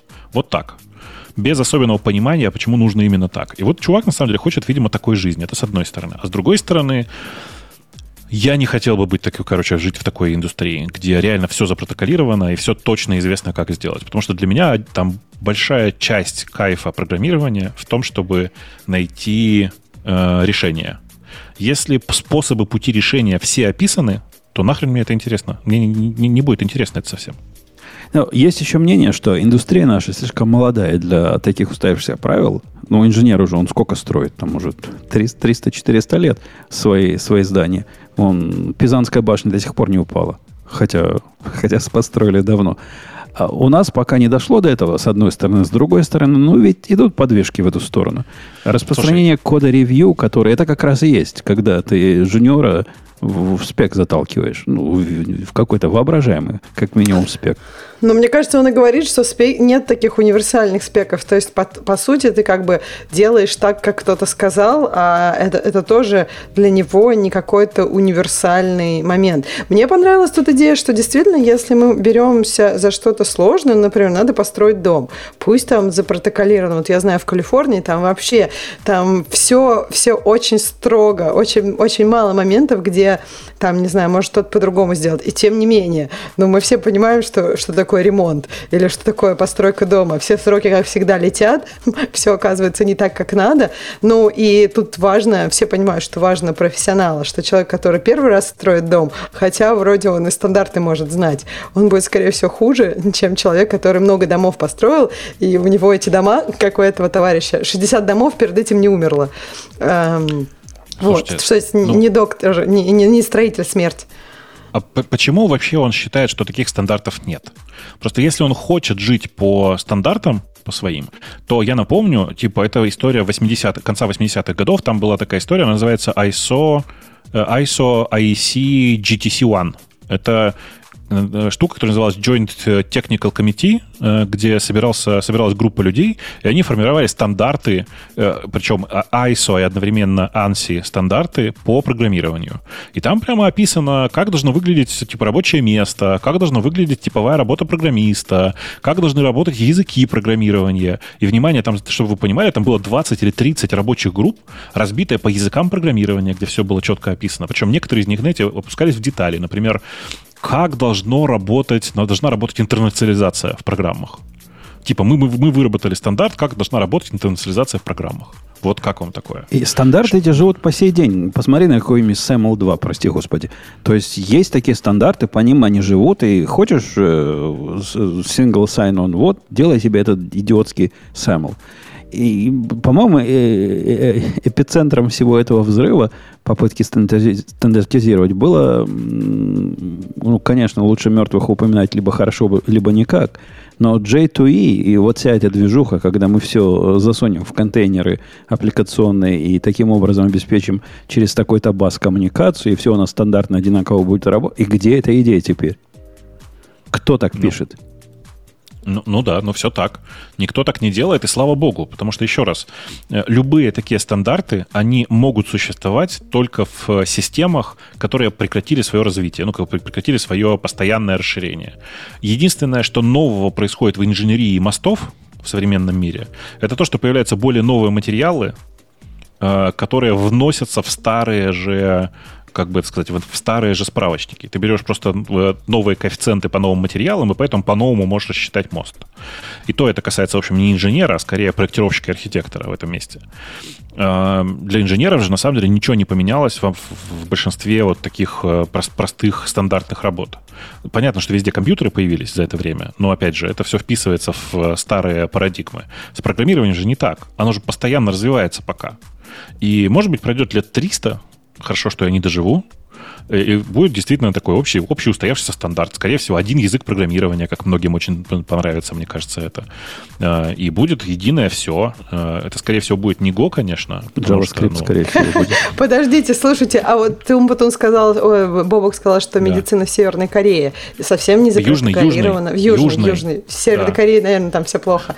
В Южной. Ну, просто я имею в виду, что... А, да, а, а почему обязательно? Э, медицина очень древняя штука. То есть тут не 300 лет, тут прям ну, много. У них субъект и... сложный нет, дофига нет, просто какой. Не, не, не, ребята, дело в том, что медицина, э, которая была типа там 30-50 лет назад и которая есть сейчас, это две, два, две разных сущности, которые по ошибке называются по-прежнему одним и тем же словом. Ну, то есть, типа, современная доказательная медицина имеет очень маленькое отношение к тому своду знаний, которые использовали люди под названием медицина еще 50-70 лет назад.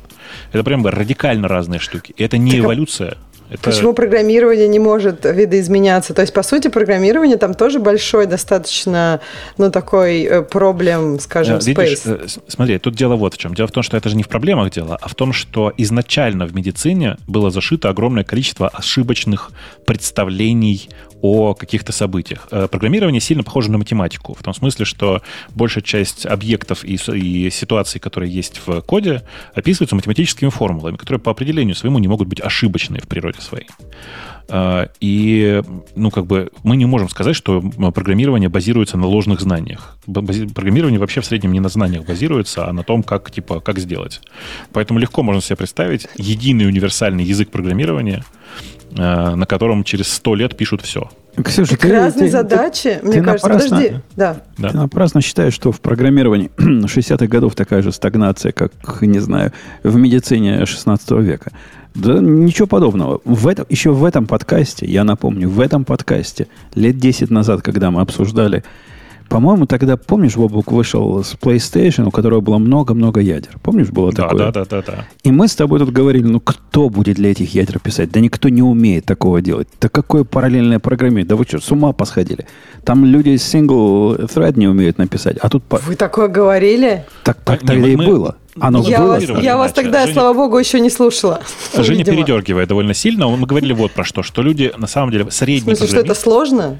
Да, да, что средний а. программист не справляется с многопоточным программированием, для этого это прямо сложно. Это и до сих пор правда, подум... мне кажется. Да, да, да, да. И мы тогда при... просто подумать не могли, что на самом деле все будет развиваться вот как. Из-за того, что реально на каждой машине по хреновой туче ядер э, написано такое количество упрощенок, лентяек и прослоек для программиста, что средний программист вообще не умеет про это. Ну, знаешь, как это? У меня есть такая смешная парадигма. Почему, как получилось так, что в, в программировании под iOS, в смысле, в, типа в, это в простом написании приложений, большая часть чуваков ничего не знает ни про локи, ни про семафоры, ни про что.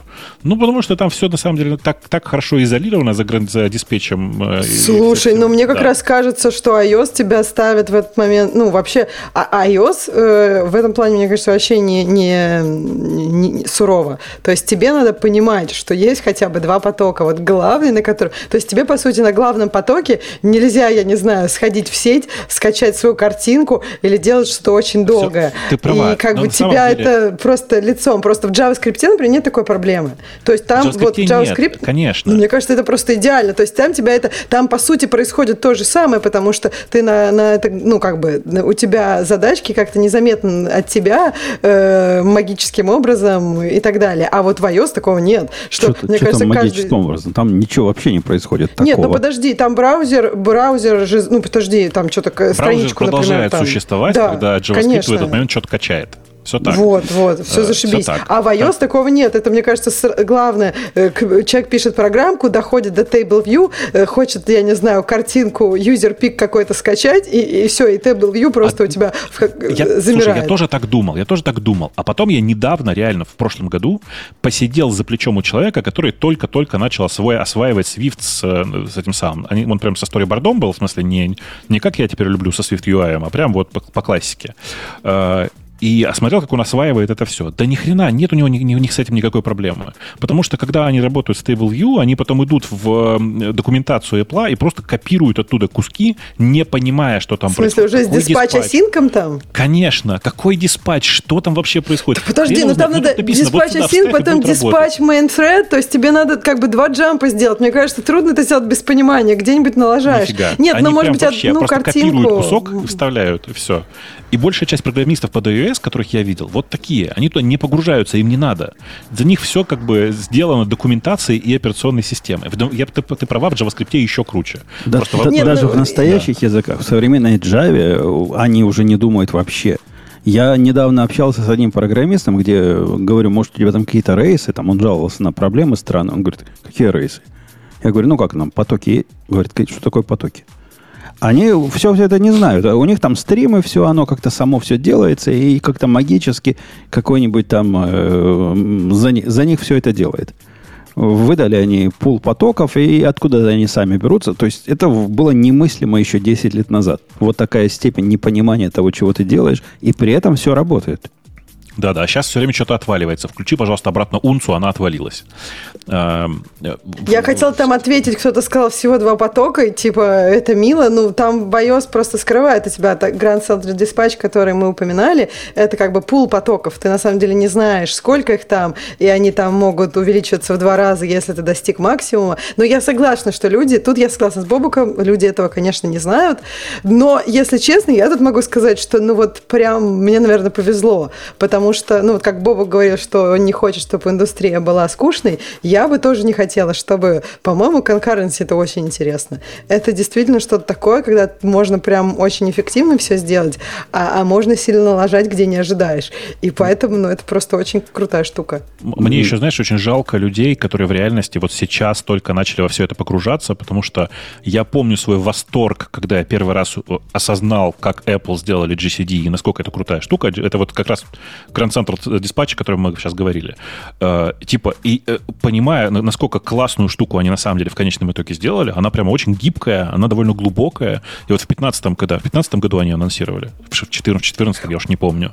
Есть а. такая документация, я так люблю ее перечитывать. Это просто такое чтиво, она небольшая, но прям там много глубоких концептов. То есть прям можно с нее начать такое погружение в конкуренции. Я всем советую, все, если все, iOS, все так, все так, прям да. ох. И, и она, я просто, я просто помню этот момент, когда они анонсировали, и ты погружаешься в это, и у тебя прямо чистый кайф, знаешь, я не знаю, но типа, наверное, что-то подобное испытывают люди под большим количеством э, сложных наркотических препаратов, потому что ты сидишь такой, а, и у тебя прям, я не знаю, как у тебя, у меня было такое ощущение, что у меня какие-то приятные вещества из, выделяются из всех пор по организму, потому что ты сидишь и обмазываешься этой конкурентностью, понимаешь, такой прям... У меня было Ох. такое вообще от iOS, я помню, сидишь час ночи и думаешь, блин, как хорошо, а спать уже давно надо. Нет, нет, я тебя очень понимаю. То есть вот да, мне кажется, вот для меня у Apple получилось сделать некоторые технологии и некоторую документацию так, как ты прям вот хочешь ее потрогать, ты ее любишь всей душой, и тебе просто дофамина от нее дается прям много. Час да, ночи ре- плачет. реально дофаминовая фигня, да. В час ночи, Ксюша, спят только слабаки.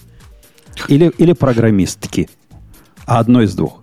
Настоящие программисты-чуваки в это время только расчехляют свой чем мы расчехляем? У вот меня это, была вот электричка в 8.07 в, в, те, в те времена моей жизни. И поэтому там нельзя было, понимаешь, опоздать. И чтобы в 8.07 быть на станции Крюкова, мне приходилось, знаешь ли, в общем, да, это было тяжело, тяжелое время. Э, Давай, давайте там, пойдем. Да, по... меня, нас там правильно корректируют. Я говорю, в 2015 году, а потом реально вспоминаешь, что было при Джобсе. И это типа десятый, наверное, год. Вот когда это было. Там, вот прям тогда еще. Это прям крутая история была, да. У Cloudflare на этой неделе, на этой неделе одновременно и Amazon интересные нам штучки предлагает. Ну, давайте про Amazon кратенько, потому что это, это быстренько, прекрасно и прелестно. Э, э, Аня, ты, ты у нас, говорят, к Амазону относишься, правильно? Когда Амазон хвалим, мы и тебя хвалим. Это же правильно? Я прав? Я Хвалите, но я буду молчать. Ну, слушай, ну, ну это, это красава просто. Прямо больше Слушай, а, Ань, Ань, прости, а в какой ты команде работаешь в Амазоне? Тоже будет Я молчать. работаю вообще в IMDb. В а, ну это, а, да. ну это то, да, да, тоже да, близко. Все, Я... все тоже туда, да. А у меня даже такая, такое приложение Куда? есть. Ну, в, ту, в сторону красавцы. Э, так что в сторону красавцы. Они теперь научились ваши на вторых гравитонах запускать лямбда-функции. Прикинь? Ну, э, ну да, ну, в смысле, и это же вообще просто очень э, такая удивительная для меня история, как сколько времени прошло с появления первого гравитонов? Два с половиной года, да? Два, а, наверное, даже. Да, три, но... нет, три уже. А, и я про другое, в смысле, я, и у меня все инстансы, которыми я пользуюсь лично я, они все уже на гравитонах, и лямбда была последней куска, последними кусками, где у меня был интеловый код в Амазоне. И вот теперь больше не надо. И да. согласись, как, э, как мы четко, помнишь, мы рассказывали, насколько дешевле будет на гравитонах жить? Мы, по-моему, 34% тоже вычисляли. Мы с, тобой, мы с тобой говорили треть. Я не помню, 34 конкретно, но мы говорили треть. И так и получилось в результате. Так и получается в жизни. Теперь, ну, во многих случаях, зависит, конечно, от, ваш, от вашего языка, от вашего окружения, то, в принципе, вы можете такую же производительность за две трети денег получить, всего лишь переключившись на вот эти вторые гравитоны в лямбде. Кстати, вторые гравитоны работают с Mongo 5. Я вам рассказывал эту мансу, да? С первой, с, с гравитоны первой не работают с пятой Монгой, а вторые а почему работают. они не работают? Ты можешь какой-то, помнишь какие-то детали? Ну, насколько мне сказал чувак из Монги, что в пятой Монге какие-то сильные были оптимизации именно под Гравитон 2. Ну, видимо, ага. когда оптимизировали, отломали Гравитон 1. Ну ладно, это дело житейское. Довольно прикольно само по себе, да. Я, кстати, в большинстве мест не перешел на пятую Монгу до сих пор, надо будет заняться этим делом. Э, у меня еще, знаешь, что очень прикольно, что мне прямо тоже, это как сейчас мы говорили про Grand Dispatch, про то, что это какое-то эстетическое удовольствие. У меня реально, я не знаю, как это происходит, но реально какое-то дофаминовое ощущение от того, что мы переходим местами на армы. Может быть, тут дело в том, я в какой-то момент это пытался в себе анализировать, что большую часть своей жизни я прожил на интеловых серверах. Ну, в смысле, на серверах, живущих на Intel и AMD, на IBM архитектуре. И когда сейчас происходит свич вот этот вот на, на самом деле, гораздо более современную армовую архитектуру, я сижу и думаю, блин, ну вот, как бы это прогресс, это ощущение прогресса. И э, все это же сочетается еще с тем, что, э, мне кажется, одну из самых больших проблем для Intel породил э, Apple. Причем не тем, что они выпустили выпустили свои ноутбуки, и теперь все, значит, э, на них перейдут, и Apple лишится денег, э, Intel лишится денег, а тем, что ну, технари, которые, правда, по большей части любят технику Apple, распробовали на десктопах у себя, и теперь многие у меня после того, как перешли на десктопе на Intel, на, на, на ARM, приходят и говорят, ну, наверное, на серверах тоже теперь надо. И я все жду, когда этот переходный момент закончится. Жень, ты, мне кажется, вот ты сейчас тоже поймешь мою боль. Потому что мне хочется перестать собирать э, образа для докера. А ты собирай всегда мультиарк, да и все. Для, так для я всех не хочу трех. мультиарк. Ну, я, конечно, наоборот, я она долго. Я, я с тобой полностью согласен. Я теперь все свои образа собираю мультиарковые и запуская их на, на гравитонах, ну, до сих пор удивляюсь, как это все работает. То есть оно реально работает, это какое-то чудо. То есть запускаешь сложную систему, у которой там, не знаю, 30 сервисов. Все это работало всю жизнь на Intel, а тут опаньки на армии заработало. Притом Особенно интересно, когда смотришь на программы, которые ты любовно оптимизировал и вытаскивал последнюю каплю перформанса, и они не хуже. То есть они не хуже, как минимум, они лучше, как правило, на, на более дешевых армах у меня получаются. И это просто буба шельдовар. Я в полном восторге. Я прям стал, наверное, одним из самых главных фанатов среди, среди всех моих знакомых э, всего, что сейчас происходит в связи с переходом на ARM. Надо мной уже мои знакомые смеются, поэтому и, кстати, некоторые подчиненные, мне кажется, уже ржут. Потому что я, знаешь, как... Э, э, помнишь, ты в советские времена была Алиса в «Стране чудес», которая, которая была озвучена песнями Высоцкого. Да. Э, там была эта самая королева, которая варила, э, я уже не очень ничего помню, по-моему, суп, которая периодически говорила, надо добавить немножко соли и еще немножечко перца, и еще немножечко перца, приговаривала она при любом удобном случае, и еще немножечко перца. И, а у меня сейчас такая же приговорка, значит, нужно сделать вот это, вот это, вот это, и еще вот тот кусок перевести на гравитоны или перевести на арм. Э, и у меня теперь, значит, большой фетиш такой есть. У нас есть кусок эм, эм, типа хардварного, ну, как кусок железа, который в дата-центрах, не в Амазоне, а в дата-центрах. И я теперь хожу и думаю, блин, надо там тоже завести армовые сервера, раз у нас есть места в стойках. Надо все-таки где-то закупиться. Э, на самом деле сейчас на них дефицит довольно большой, и это прям неприятно. И нормальные сервера армовые делает только Huawei до сих пор. Э, но прямо хочется закупить армовых серверов. И я тебе знаешь, что страдаю? Вот опять же, прости, сейчас я это говорю. Э, хочу этот самый микросерв на, э, на армовом железе. В смысле, домашний сервер на, на армовом железе. А, кстати, о домашнем сервере. Вы видели, что Unify продает домашний сервер от э, микро, микро, как он называется, микро? Микротик? Не, микротик это ж раутеры. Э, ну, какой-то тоже микро. Там, я не помню, как они точно называются, но нормальный такой сервер. Типа, ну, на Intel, конечно. Не, я тебе вот что скажу, Бобок. Тут есть одна засада. Я с тобой поделюсь как человек, который сейчас разрабатывает последние 2-3 месяца полную новую такую Greenfield систему на, сразу на ARM. У нее ARM как первое единственное направление. Вот нет того кайфа. То есть, когда ты переводишь то, что работало на Intel на ARM, ты ощущаешь вот этот вау-эффект и удивляешься. А когда сразу для ARM пишешь, и, и, я бы уже даже и не вспомнил, если бы ты не напомнил, что оно у меня на ARM работает. Ну, работает и замечательно. Все, все, все хорошо.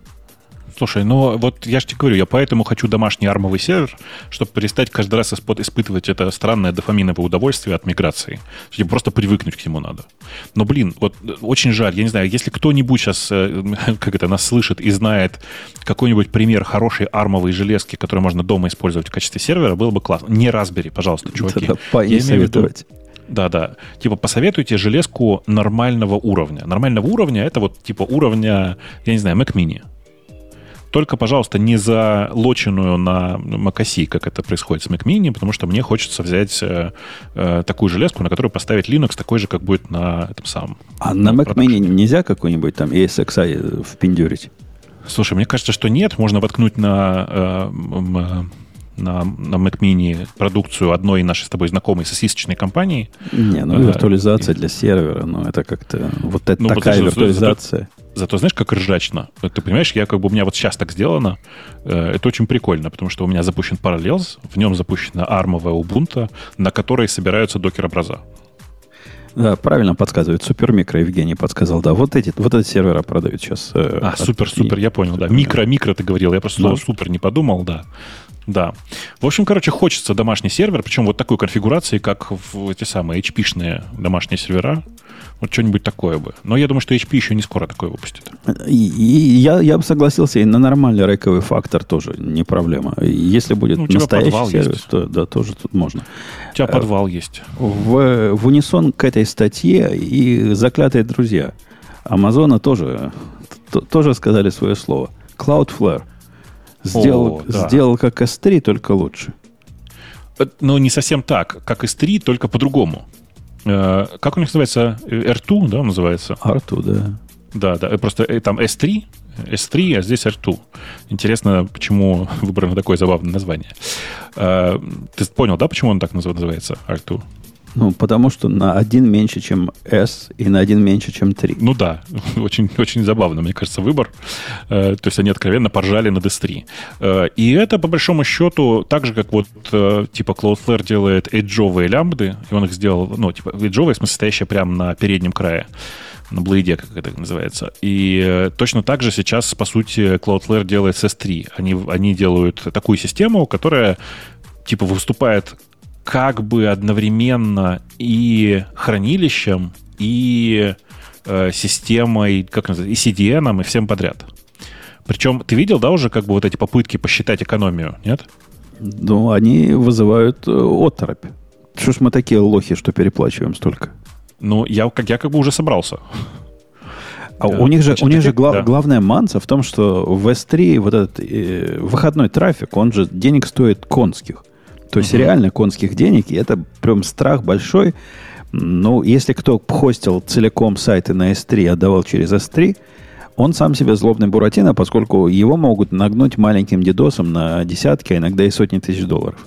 Да, по счастью, в этот момент можно всегда закрыть аккаунт и сказать, ой, это не я, это что-то, короче, херня какая-то произошла. Да, а, если это не ночью произошло, когда ты спал, и она не успела да. накрутить, а потом иди разбирайся. У да, них там да. есть, есть свои гитики, как с этим бороться, то есть можно не напрямую со стри раздавать и, и все прочее. Однако вот эта цена, она просто легендарна. Цена там конская на выходящий трафик. Ксюша, там передай своим. Ц... Не Ксюша. Ксюша, не передавай. Аня, передай своим. Цена конская. Записала? Чувствую, записала. Записала. Окей. Да-да, ты постучи Л- там через расскажи. стенку. Да, да. Подожди, да Лысого уже нет в компании же. Как? Ну, ну, Аня с ним, я уверен, выпивает время от времени. Да он, мне кажется, не бывает в Лос-Анджелесе. У него нет квартиры в Лос-Анджелесе. Ну, Ань, у Лысого есть квартира в Лос-Анджелесе, не знаешь? Можно я помолчу? Окей, okay, хорошо. Она, да. То есть она знает, и судя по ее ответу, скорее всего, есть. Ну, короче, понятно, да? Э, чтобы вы понимали, знаю. что на самом... Да, я, я понимаю, я же мы же шутим так. Чтобы вы понимали, как на самом деле правильно использовать эту R2. Она выглядит, выглядит вот как. Вы э, ставите, ну, как бы запускаете, настраиваете всю эту систему так, что э, бэкэндом для раздачи файлов через этот R2 является S3. А дальше R2 просто кэширует у себя локально э, тот файл, который у тебя лежит на S3. И весь трафик раздает непосредственно прямо с Cloudflare. Экономия должна получиться на самом деле просто чудовищной. Ты, по сути, платишь только за то место, которое занимает кэш. Погоди, в, погоди, погоди. Богу, да. ты, ты как-то додумал. Ну. Насколько я понимаю, R2 реализует протокол S3. То есть это реально S3. Они там у себя файлики держат. Не файлики, объекты держат. Да, но еще раз, ты просто говоришь, говоришь вот что, что можно положить прямо туда. А я говорю вот что, что на самом деле можно сделать еще круче. Можно ничего не менять, потому что у них есть прям поддержка этого напрямую. Э, это типа настроить такую, как это, проксю, что когда обращается за объектом в R2, он, если не находит этого объекта, он идет в S3, находит там этот объект и перекладывает его к себе. Они, кстати, еще говорят, что и даже без этого, без э, выходного трафика, за который ты теперь не платишь, э, они все равно дешевле и быстрее, чем S3. Вот просто, просто, просто само по себе. Конечно, конечно. В смысле, я уверен, что это так. Ну, красавцы, красавцы. Мне, честно вам скажу, кажется, что вот такой, такой конкурент, который, ну, ультимативный просто конкурент, он должен подвинуть S3 на либо на отмену, либо на значительное снижение вот этих цен выходных. Поскольку это позорище. Это срамота ходящая.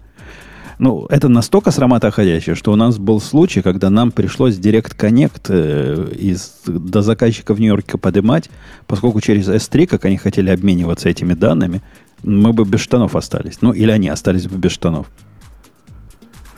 Это никуда Красота не годится. же. Это никуда. А Красота, теперь, а теперь мы можем без этого, без этого геморроя, без вот этих э, мега пафов каких-то, или там вот эти заскорузлые ISP-провайдеры, которые провода протягивают, ну, ты знаешь, как с ними общаться. Лучше uh-huh. не общаться, если можно не общаться. Сделать это все нормальным образом. Да. Короче, конечно, я прям в восторге от того, что делает Cloudflare. Э, мне не очень нравится то, что они так сильно сконцентрировались на эджах, в смысле вот конкретно на том э, главном своем преимуществе, что они все могут делать прямо на устройствах, которые раздают файлы. Э, но, с другой стороны, это же реально то, что они умеют делать. Они на этом не зря сосредоточились.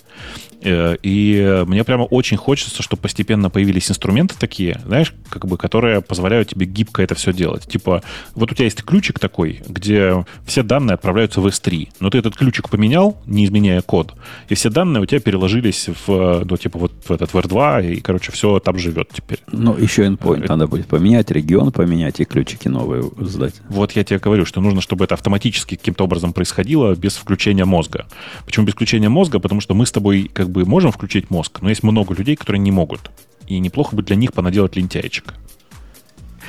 У нас, я только в отпуск ушел, вот буквально два дня, не, даже два дня не прошло, открываю вечерком э, наши тикеты и вижу тикет, который чуваку к узким штанам присвоен. Пишет тетка наша, буквально следующий текст. Говорит, так, тут, тут значит, он уехал, поэтому теперь ты ответственный. Там сервис А перестал делать то-то, то-то и то-то, файлы, значит, не загружает, что-то ничего не кладет, разберись.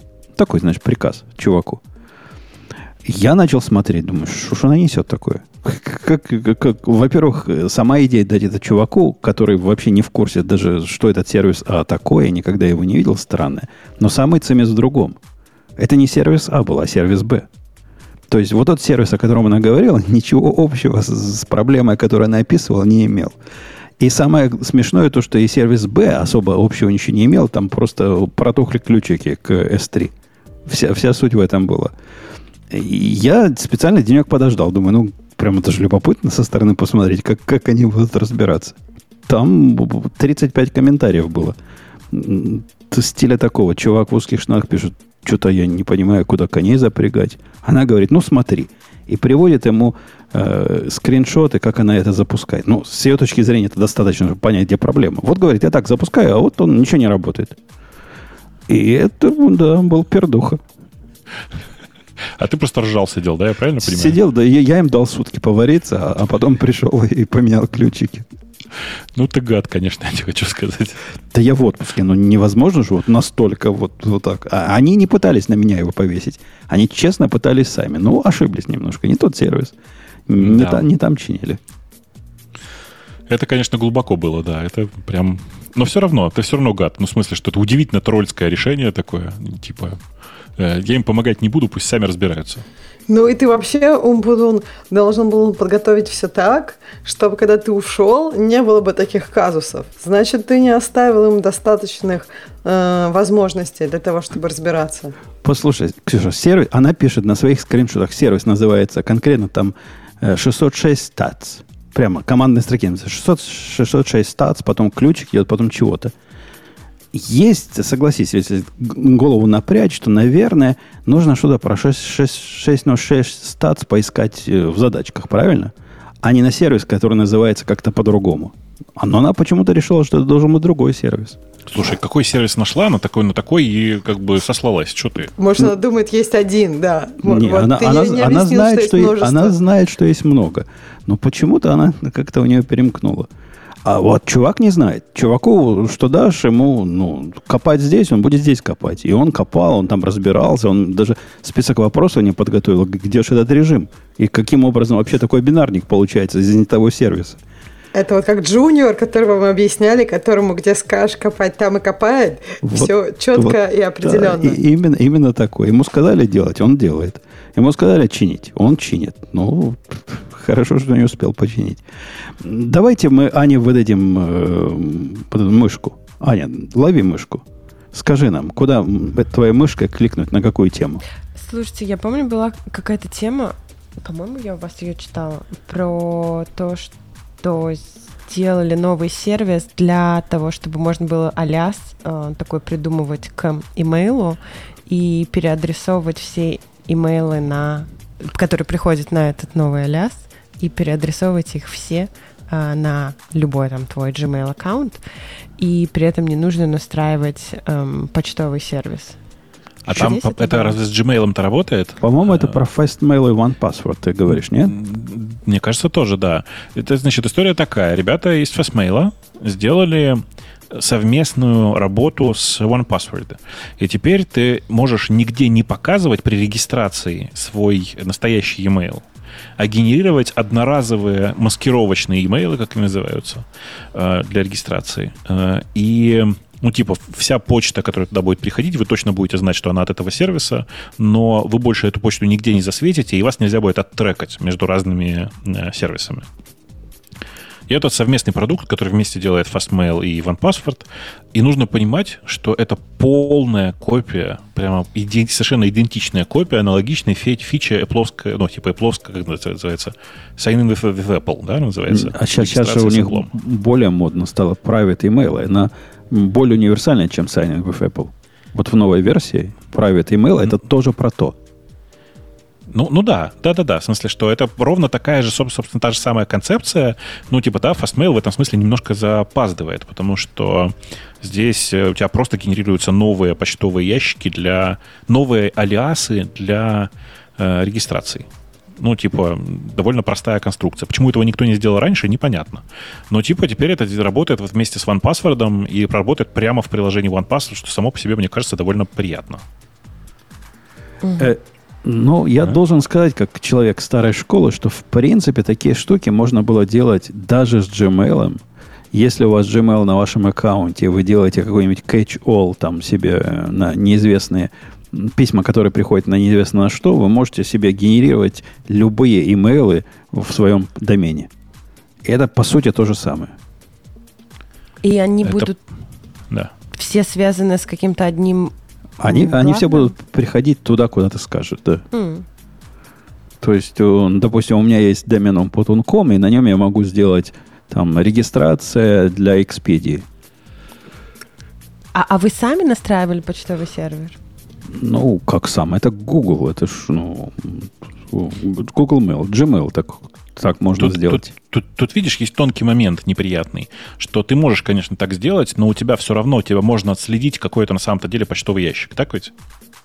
Э, когда ты начнешь отвечать им, ну, наверное, а пока нет. Пока, пока ты им не отвечаешь, ничего ты не, как они отследят. Подожди, подожди, подожди, сейчас так, тогда я, тогда не понимаю, про какую фичу ты говоришь. Ты говоришь что, что можно случайный алиас привязать к твоему почтовому ящику? Не-не, не привязывать его вообще можно сделать э, Google для своего домена. Выдать ему случайный адрес. Сказать ему, у меня есть catch-all, на который будут приходить а, все да, которые конечно. не раутятся на нормальные. Это само собой, это правда, да. И так можно сделать, это, в общем, несложно. Э, я просто подумал, что ты говоришь про фичу, про которую он часто говорят у нас в чате, что все символы после плюса, на самом деле, ну, типа, все символы справа, слева от собачки, но после плюса не, не считаются значимыми. Ну, это, это ведь не, да. не защита, это не анонимизация, это так, чисто Конечно. для удобства. Конечно. Я Все вам так. в чатик скинула новость, про которую я говорила. Мне почему-то казалось, я читала ее на вашем сайте. Uh, это от Cloudflare новость, что Cloudflare is taking a shot at uh, email security. И вот они придумали такую, такой сервис, э, чтобы не показывать ну, ну видишь, типа, тут, при... тут прикол в том, что кажется, что эту фичу придумали уже все примерно. Mm. Вот. И типа все ее уже, видишь, начали реализовывать, и все это происходит параллельно в нескольких, так сказать, областях. Э, поэтому, mm-hmm. ну да, что-то, что-то, что-то примерно аналогичное, видимо, сделали чуваки из Cloudflare. Что, в общем, не странно. А вот эта связка с FastMail, она технически как работает? У FastMail, видимо, есть API, да, по которому OnePassword умеет э, ну, валидные алиасы строить у FaceMail, у, Fast, у FastMail есть эм, в настройках такая галочка и есть отдельный API, который называется «Сгенерировать новый замаскированный э, email». Вот. Э, и OnePassword просто научился дергать эту галочку и выдавать тебе новый email. Кстати, о, о секретности. Видели вы, как замечательно работает секретность от Apple с их кредитными карточками в Мексике? Это просто песня, это просто пердуха. Ты приходишь куда-нибудь с этой карточкой с Apple. Причем я не, не где-то на улице, в харчевне ее использовал, а вот тут, в, в гостинице. Даю девчонке заплатить там за, за поездку на этих четырехколесных мотоциклах. Она берет карточку. Так ее, так ее. видно, что никогда такую не видела. А там же ни номера, ничего нет. Угу. Проводит ее, говорит, она прошла. Но говорит, сэр, мне нужен ее номер, пин-код и, и, вот, и вот это все, потому что без этого, значит, я не могу заказ завершить. Ты ставишь телефон, даешь ей вот это все. Очень, очень высокая степень секретности тут получается. Очень, очень удобно. Э, ну, э, это же просто особенность э, Мексики конкретная. У них просто все эти приемные аппараты до сих пор не обновлялись, и такие, как в Америке последние, там, типа, 8 лет назад, наверное. И там реально нужен номер. Она, у нее без этого ничего не прокатывается. Но на самом деле удобно, что после этого можно или пин-код перегенерировать. Там пин-коды сейчас сами перегенерируются автоматически. Ага. И, или просто номер можно поменять. Я когда буду отсюда уезжать, поменяю просто номер карточки, ну, на всякий случай. И, и это правильно, просто, ну, типа, дело даже не в том, что на всякий случай, а просто это надо иногда делать. Будь Она у тебя нигде не привязана, да, по номеру карты? А, оно умеет привязки. Про, про, я уже менял номер. Оно привязки А-а-а. все про, про, пробрасывает. Прикольно. Да. Вот, Прикольно. Это, а, ну да, там же не номер на самом деле. Там же как бы вот этот, который Session ID для... Ну да, короче, понятно. Прикольно. Прикольно. Жалко, на самом деле, что у нас такого нет, потому что, ну, в смысле, у нас есть много других нормальных банков, в которых все работает. Но иногда жалко, что нет такой хорошей, хорошо интегрированной сэпловой экосистемы и с немножко задвигом по безопасности. Я а, про Apple карту, да. Еще одно мексиканское хай-тек впечатление. Я, я тут э, поехал на одну экскурсию, и я понятия не имел, что надо будет выходить из лодки прямо в воду. Ну, я даже не знал, что так будет. Я не знал, что так бывает. А оказывается, такой сервис. Тебя подвозят там к пляжу, и глубина там где-то мне по плечи. И выпрыгивай туда сам. Ну ладно, я, я прогонул, все в порядке. Потом оказалось, у меня в кармане был кошелек со всеми карточками и деньгами. А в другом кармане был iPhone. Ну, интересно, да? Деньги, на удивление, быстро высохли. Просто удивительно. Карточка, iPhone. карточка Apple как-то внешний вид она не любит соленой водой. Вот видно, что внешний вид ее пострадал. А вот iPhone самым оказался капризным. Вы видели это замечательное сообщение, которое говорит, что заряжаться не буду, потому что вода внутри? Я видел, да. Видел, да? Я первый раз такое увидел. Говорит, ваш лайтинг, значит, порт макроват. А он уже был не макроват, он уже был сух, сухой, совсем сухой. Но внутри вода осталась просто. Я вытряхивал, я дул, я на солнце его А клал. у вас есть эта страховка тепла? Страховки нет. Кто ж какой а. лох страховку покупает? Apple Но, Care, я. в смысле?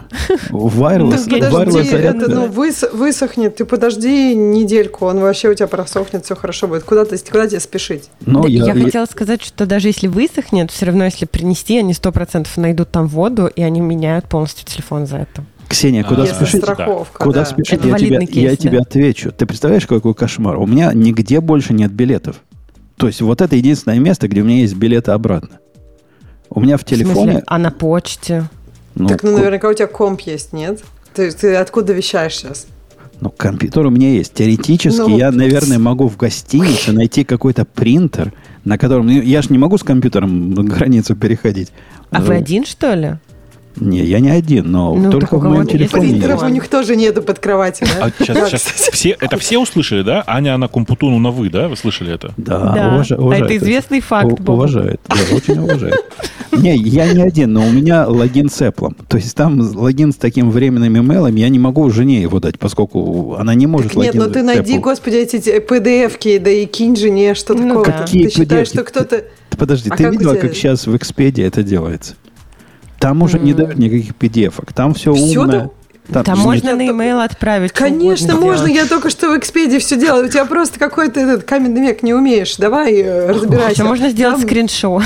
Конечно, своего компа. А вообще, неужели это так не секьюрно залогиниться в Экспедии с телефона жены? Да нет, я, я, не знаю, я не знаю, как залогиниться с телефона жены в мой аккаунт, потому что у меня аккаунт логин через Apple. Э, Ой, ну сделан. это вообще детский сад. Что такого-то? В смысле, ты просто логинишься. Смотри, тебе надо сначала жене пойти в настройки и сказать, что типа, вот все, у меня нет больше, отлогинить Apple ID. Потом попытаться поставить приложение Expedia. Он тебе скажет, введите Apple ID и пароль. Вводишь свой Apple ID и пароль, ставишь приложение Expedia, потом снова идешь в настройки и отключаешь это все. Ну, как убираешь. сложно все. Я, Экспедия я, я будет поступ... работать, все, что я тебе поступил надо. проще. Я позвонил мальчику, говорю, слушай, у тебя есть беспроводная зарядка? Он говорит, есть. И я ей зарядил. Не, ну это тоже круто, кстати. Это прям технологически. Но просто у тебя телефон может э, гакнуться из-за этого. Из-за того, что ты терапышка и, и не хотел подождать. Сделайте скриншотики, пока не поздно, и жене отправьте. А у меня очень нечем делать скриншотики. Я еще не, не сделал чек-ин. Ну, а. собственно, чему скриншотики-то делать? Билетом. Чек-ин всегда можно сделать. Да, конечно, чек-ин, господи, в аэропорту можно сделать. Так, билеты Прям... у них в системе наверняка и так есть. Тогда чекин можно в аэропорту сделать. Приходишь, они тебе распечатают на этой своей туалетной бумаге такую этот э, Бума, бумаж, бумажечку. Или когда багаж будешь сдавать, наверняка у тебя у вас есть хотя бы одна сумка багажа на всех. Я, я, кстати, сегодня с утра делал первый раз в жизни ковид-тест. Первый раз в жизни? Первый раз в жизни делал, да. Вау. Так щекотно. Так щекотно. Делали? Да не больно совсем, щекотно да только больно. очень, да. Да, даже, даже Смеяться это... хочется. Знаешь, да, в да, Европе да. они делают по-другому. Вообще до мозгов везде. А, нет, кстати, у нас тут мы вот мы когда сами себя делали, тоже до мозгов делали. А вот в России, например, вообще они даже, даже не делают, чтобы щекотно. Они просто, мне кажется, в носу сопли пособирают. И все, серьезно. Причем мы делали раза три, и все три раза были вот так. Я думала, ну, вначале, причем в разных больницах, везде так делают. То есть, может быть, я не знаю, там у них как-то они протоколы не читали. Мы там начитались в интернете. Прям вообще просто череп скребешь себе. Потому что кажется, что так правильно надо. Кстати, я читала разные протоколы на английском, вот в Америке, и на русском, типа как правильно делать тест. Я не помню, где как, но где-то написано, типа, просморкайтесь, промойте нос, чтобы все было чисто, а где-то написано, ничего не трогайте, оставьте как есть. Ну, вообще по- нормально, э, типа, вообще нормально ничего не делать, потому что нужно же забрать клетки эпителия, которые у тебя в носу. Угу. И, типа, ну да, а когда там куча соплей, намотать ну, сплошные сопли. Соп, сопли выдержанные, хорошие. Нет, понимаешь, когда вот они вот тут вот прям вот чуть-чуть поболтают этой штукой и сопли собирают, мне кажется, это все-таки не то, что надо. Это, ну, как бы, палка все-таки длинная. Мне кажется, она длинная. Это не потому, что нос у людей разного размера, это потому, что как раз вот это пространство до черепа Или чтобы близко не подходить руку. У нас, у нас мужиков часто такая ситуация, что несмотря на то, что как бы размер прибора один, то, насколько глубоко ты его погружаешь, на самом деле зависит от твоих личных предпочтений. И это я к тому, что на самом-то деле у меня и в России, и в разных других странах много брали. Я просто много летаю, у меня много раз делали ПЦР. И реально это на самом-то деле зависит тупо от предпочтений человека, который берет у тебя забор. Потому что вообще-то, на самом деле, мы смотрим на клетки Э, в, ну, как бы в носу. И они что, что в, глубину, в глубине, что ближе к, э, как, к выходу из носа, в смысле, к, ну, ближе к, к К, к дыхательным отверстиям, короче. Это примерно одна, как бы одну, один и тот же проток. Если ты дышишь носом, если ты носом не дышишь, а дышишь преимущественно ртом, у тебя э, в основании носа на самом деле нет клеток, которые, ну, из, которые идут изнутри твоего организма. В этом, конечно, проблема. Но так целом... надо во рту тогда. В России, кстати, делают России... и во рту Вообще... тоже. В России Подождите. делают и рот, и нос, а вот да. в Америке всегда делают только нос. Я не понимаю, кстати, почему в Америке делают только нос, потому что вообще-то а по нет, нормам, не только нос, рот тоже, но он типа Да, да, по возовским нормам нужно брать во рту и в носу, да. Ну, я не знаю, вот мне тут делали несколько раз. Я делала три раза в России, и то, ну, много раз тут. Не несколько, ну, может быть, раза три-четыре, когда мне кто-то другой делал, и в основном мы делали сами, потому что там выдавали селф-тесты.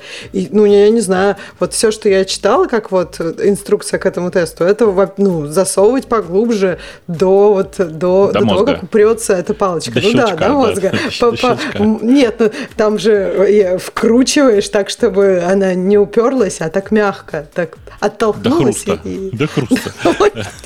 Вот это страшно. Нам нам до щекотки засовывали. До щекотки засовывали, совсем не было неприятно, просто потом хотелось смеяться после этого. Так нет, мне тоже, ну, когда сам себе засовываешь, тоже не больно. Просто очень странно, когда у тебя просто, считай, практически из мозга торчит какая-то палка. Э, мне знаете, что интересно? Вот мы только что про медицину говорили, про протоколирование и про нашу индустрию, да сколько у нас тут все. Так это же еще круче, писать тест или не писать. Вроде как уже все согласны писать. А как палку засовывать, э, явно нет какого-то консенсуса. Интересно. А у них там, видимо, там тоже большая нет стандартов. свободы, Смотри, да. Там тоже нет стандартов, видишь? Причем у меня дважды, я вот когда был в Штатах последний раз, у меня дважды брали ПЦР, э, и оба раза сделали по-разному. В смысле, реально по-разному. И что самое смешное, это была одна и та же контора. Просто, в смысле, разные отделения одной и той же конторы. Мне, кстати, так понравилось, блин, как в Лос-Анджелесе меня, у меня брали ПЦР. Я вообще как бы я не ожидал, что там это все так, так забавно оформлено. Потому Ты что... не в Венесе случайно, где петухи? В, в, Венесе, где петухи, да. О, прикольно, я тоже доходил. Да. В общем, короче, очень все миленько и очень-очень забавно. А что да. за петухи? Ну, просто расскажите, уж начали. Ну, ну там такой э, сайт, как бы, локация на улице, и заборчик почему-то, а, который ограждает эту локацию, эм, соседствует, я не знаю, видимо, там чей-то дом. Э, и там, там просто петухи. дом, да, да-да. И они кукарекают, ну или что да. там делают. И, ну, там очень весело, просто забавно, весело. что там это прямо реально очень мобильный спот, расположенный прям, ну, на, по сути, на улице как бы.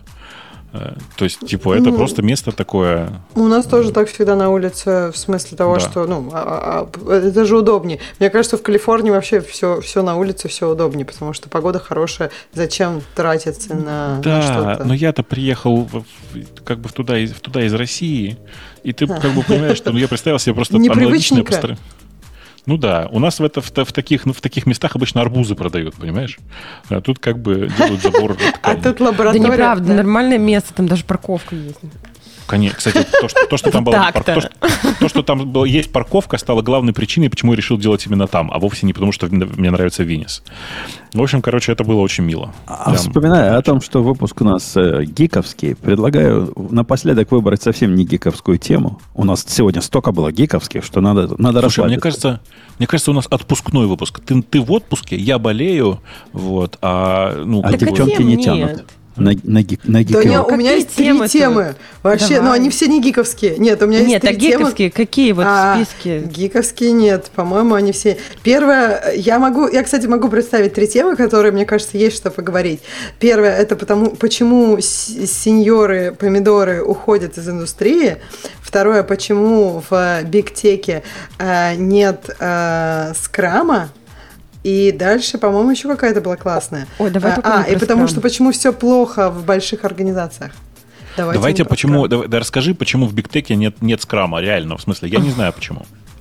А, а нет, мне, кстати, кстати нет? статья не, неплохая. Ну, вообще, да, они, они, проводили, они проводили опрос, и у них получилось, что не так уж много его. И они там очень прям досконально пытаются выяснить, почему его нет, и, в принципе, мне кажется, ну, достаточно похоже на правду. А, а, а у тебя есть... Да.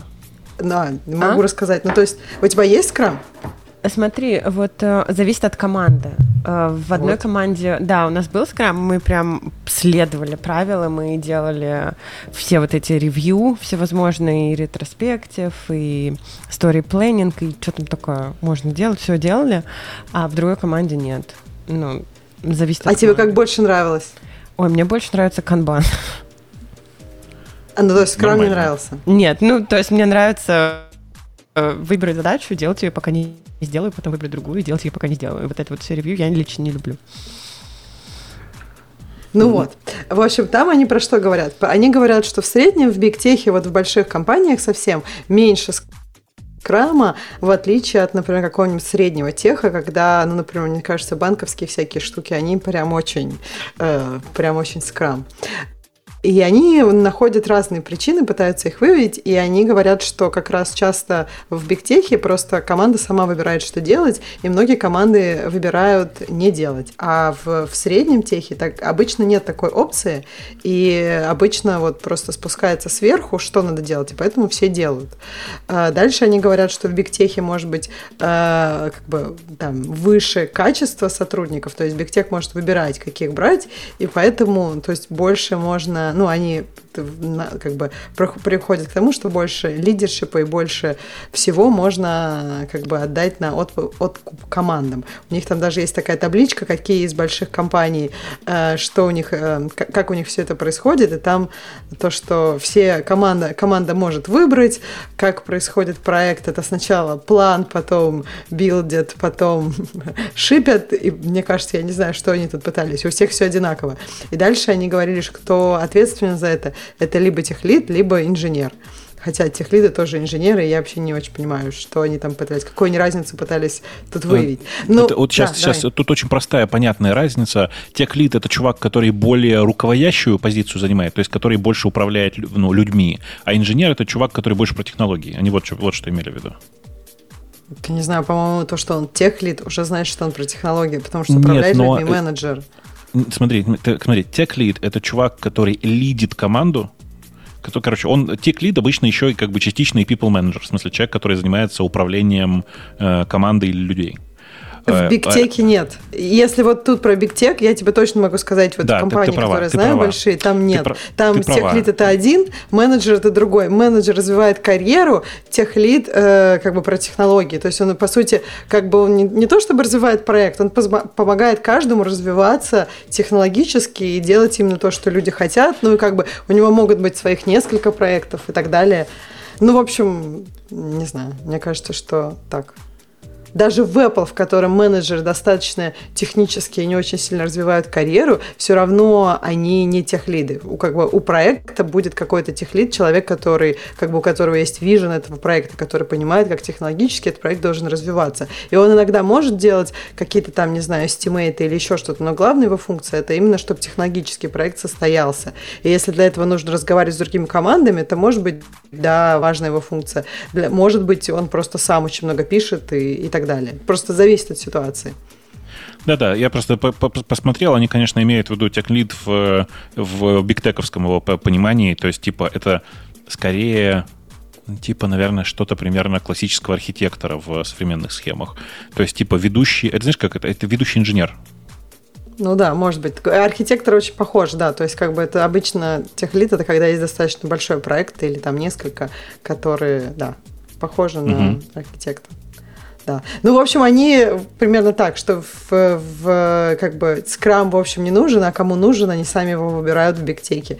А так, они просто, мне кажется, их поинт в том, что скрам э, в среднем, в средних, в среднего размера компаниях может навязываться. И поэтому вот он там есть везде и поголовно. Может быть, он не приносит такой большой пользы. Я просто часто слышала людей, э, есть места, где скрам прям классно. Мне кажется, скрам хорошо для какой-то определенной фазы. Ну, то есть, не знаю, мне кажется, вот bug fixing, да, скрам хорошо. А когда есть какая-то большая фича, мне кажется, скрам может не помогать, а наоборот, как-то тебя ограничивать.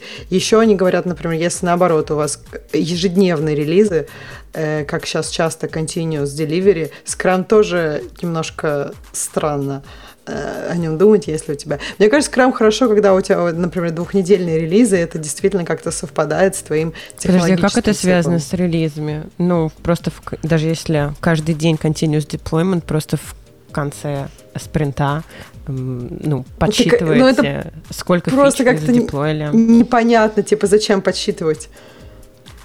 А, ну, типа, читаешь Velocity. Но они просто вот говорят, там еще есть, они сравнивают, например, Skype.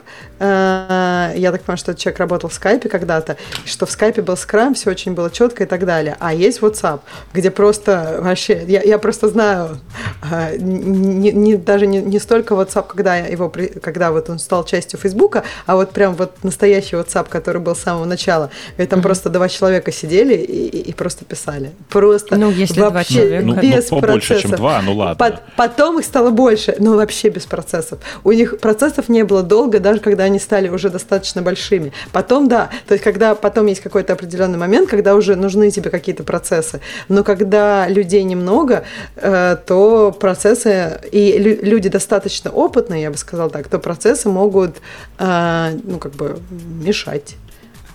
Так, и... есть... Э, тут все наоборот. В бигтеке не используют, а там, где людей немного, то Нет, нет, нет. В, средне, в средних компаниях людей очень много. В бигтеке mm. просто, мне кажется, часто многие э, из компаний, они, ну, как в Бигтеке есть там компании внутри компаний, и каждая достаточно независима. Они как раз про это говорят, что есть, что у команды есть четкий, обычно четкое понимание, что она делает, четкий ownership, какой-то vision, и э, поэтому, как бы, ну, в общем, есть уже какая-то структура, которая тебя определяет, тебе не обязательно вносить еще больше процессов, то есть у тебя есть просто, ну, такие большие границы, ну, как бы достаточно широкие для тебя границы, в которых ты развиваешься, а там, не знаю, иногда там вот все, что всякие процессы, которые, может быть, связаны со скрамом, это будет как микроменеджмент, вместо того, чтобы помогать тебе. Да, То есть, может быть, другие структуры, да, другие Мне структуры, как vision команды, которые тебе помогают развиваться, а не просто вот подсчет всего.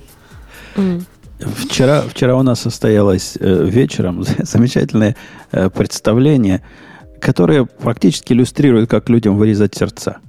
Ну, вот здесь, прямо внизу. Выхожу вечером, смотрю, пляшут. Думаю, что ж они пляшут? Потом присмотрелся, они от стеков, значит, и, ну, изображают собой. И в виде танца показывают, какая замечательная значит, культура была. И, и как тетки сердце вырезали. Ну, под это дело я решил купить шляпу. Поскольку если, если от стейки вырезают сердца, так что я не могу в мексиканской шляпе походить. То, конечно, можешь. Так что теперь у меня есть мексиканская. Э, а, да. а, а самое главное, э, как, как я его купил. Я подхожу к мужику, говорю, шляпу хочу вот эту. Он говорит, о, говорит, это первый сорт товар. Тут, ты видишь, прокладочка какая. Я говорю, сколько? Он говорит, 50. Я говорю, что? Он говорит, 50 Чего? долларов. 50 долларов. И я говорю, ну не, ну он, он как, не, не, не 50. А тут дочка еще тоже шляпу выбрала. И в конце концов я купил 2 за 25. Ну, конечно. Я только хотел сказать, что ты не забывай, что как бы ты же приехал в США из Израиля. Ты же знаешь, Я ничего вот тоже нельзя хотел сказать. не поторговавшись. Он просто не знает, что ты из Израиля, у него просто не было шансов. Ну, конечно. 50 за ну, шапку. Да что, что за цены такие? Я, кстати, уверен, если что, что оба получили удовольствие от процесса. В смысле, большая часть вот этих вот моих покупок тоже в подобных странах, они приводят, происходят к взаимному удовольствию. Ты поторговался и чувствуешь себя молодцом, потому что сторговался втрое, на втрое меньшую цену, а чувак понимает, что он как бы, ну, заработал. Он с тобой торговался. Наварил в 10 раз. Ну, конечно, Я, он все равно в 10 раз сказать, наварил, да порекламировать наш чат в Телеграме. Там есть фотография настоящего Умпутуна в шляпе. Мне кажется, только ради этого стоит туда зайти. Это чтобы у нас там стало сколько? 6 тысяч или сколько? Ну да. А вам не кажется, такое, да. что Умпутун в этой шляпе похож на белку шипает? Зачем ты это сказала, господи? Я же теперь не смогу это развидеть. Ну, теперь все пойдут зато в чат. Молодец, лучшая реклама. Точно так. Но в любом случае, как бы, э, Жень, шляпа прям как надо, кроме шуток. Э, а, слушайте, а возвращаясь к этой, к статье, э, а, но вы же, вам не кажется, что это автоматически означает, что на самом-то деле в среднем, в среднестатистической компании, которая хочет достичь успеха и готова нанимать большое количество классных людей, скрам скорее вреден? Я вообще, как бы, когда пример WhatsApp вспомнил, я, и я, ну, как бы, я же тоже помню эту команду, которая на самом деле была в WhatsApp в тот момент, когда WhatsApp продавался. Если вы не в курсе, WhatsApp э, обслуживал, ну там как бы тогда не было миллиарда аудиторий, но там была какая-то сумасшедшая цифра, типа 300 миллионов аудиторий, что я уже не очень помню. Команда из 32 человек. Они на момент продажи Фейсбуку, в них было 32 человека. Ну, слушай, Телеграм был ну. тоже маленький долгое время. Мне кажется, Он я как раз... еще. Ну, он сейчас маленький. Да. Но я имею в виду, что очень достаточно успешные были продукты, сделаны маленькими ком- командами. Это, мне кажется, не какое-то такое супер-супер исключение. Есть прям несколько хороших таких удачных примеров. И я с тобой согласна. Мне кажется, что просто тут вопрос в том, что ты хочешь. Если ты готов набирать, э, ну, людей, может, ну, как бы, может быть, иногда это требует того, чтобы платить им больше, иногда это может быть такая какая-то классная, хорошая идея. Просто у тебя должно быть либо что-то исключительное, либо им платить. Тут надо к выбору людей, к подбору людей, мне кажется, подходить немножко э, ну, как-то сложнее. То есть, если ты просто берешь там, хоп, берешь всех подряд, то, наверное, нужны какие-то более жесткие процессы, чтобы это куда-то двигалось. Ну, или у тебя, или на самом деле история в другом, и ты должен уметь эффективно оценивать работу людей без всякого скрама и быстро увольнять тех людей, которые не перформят. Но это просто, конечно, не калифорнийский, ну, вообще не американский подход, потому что попробуй у вас уволить человека, который не хочет этого сделать, ну, как бы не хочет увольняться. Ох, заколебешься, да. Ну, в общем, короче, э, в любом случае, я э, и до этой статьи, на самом деле, чисто к скраму как таковому, в смысле, к вот этой такой к серьезной процессности скрама, относился с большим подозрением. А сейчас у меня еще больше ощущений возникло. Знаешь, из-за чего? Из-за того, что э, на самом деле, я в глобальном смысле очень сильно согласен с общим подходом американского бигтека, а он на самом деле очень прикольно для меня формулируется. Эм, мне в какой-то момент ребята из Гугла, кстати, начали этот активно, активно пропагандировать этот подход. Проект менеджеры не нужны. Типа общий подход, он звучит вот как. Проект менеджеры не нужны. Да, я как раз хотела спросить, э, во uh-huh. многих, э, ну, Big Tech нету проект менеджеров? Я думала, uh, только в Амазоне. Нет, в Нет. большей части крупных компаний проект менеджеры есть. Но, типа, это не факт, что это означает, что это все Big Tech. Ну, типа, э, какой пример, я не знаю, какой-то привести, наверное, надо. Ну, типа, в Netflix есть про- э, проекты. Вот, например. же Просто, мне кажется, еще функции тут разные. Есть, есть функции разные. Мне кажется, больше это про продукт, продукт менеджера есть. У нас, ну, например, еще могут быть там TPM. Мне кажется, проект менеджер в таком Что классическом понимании.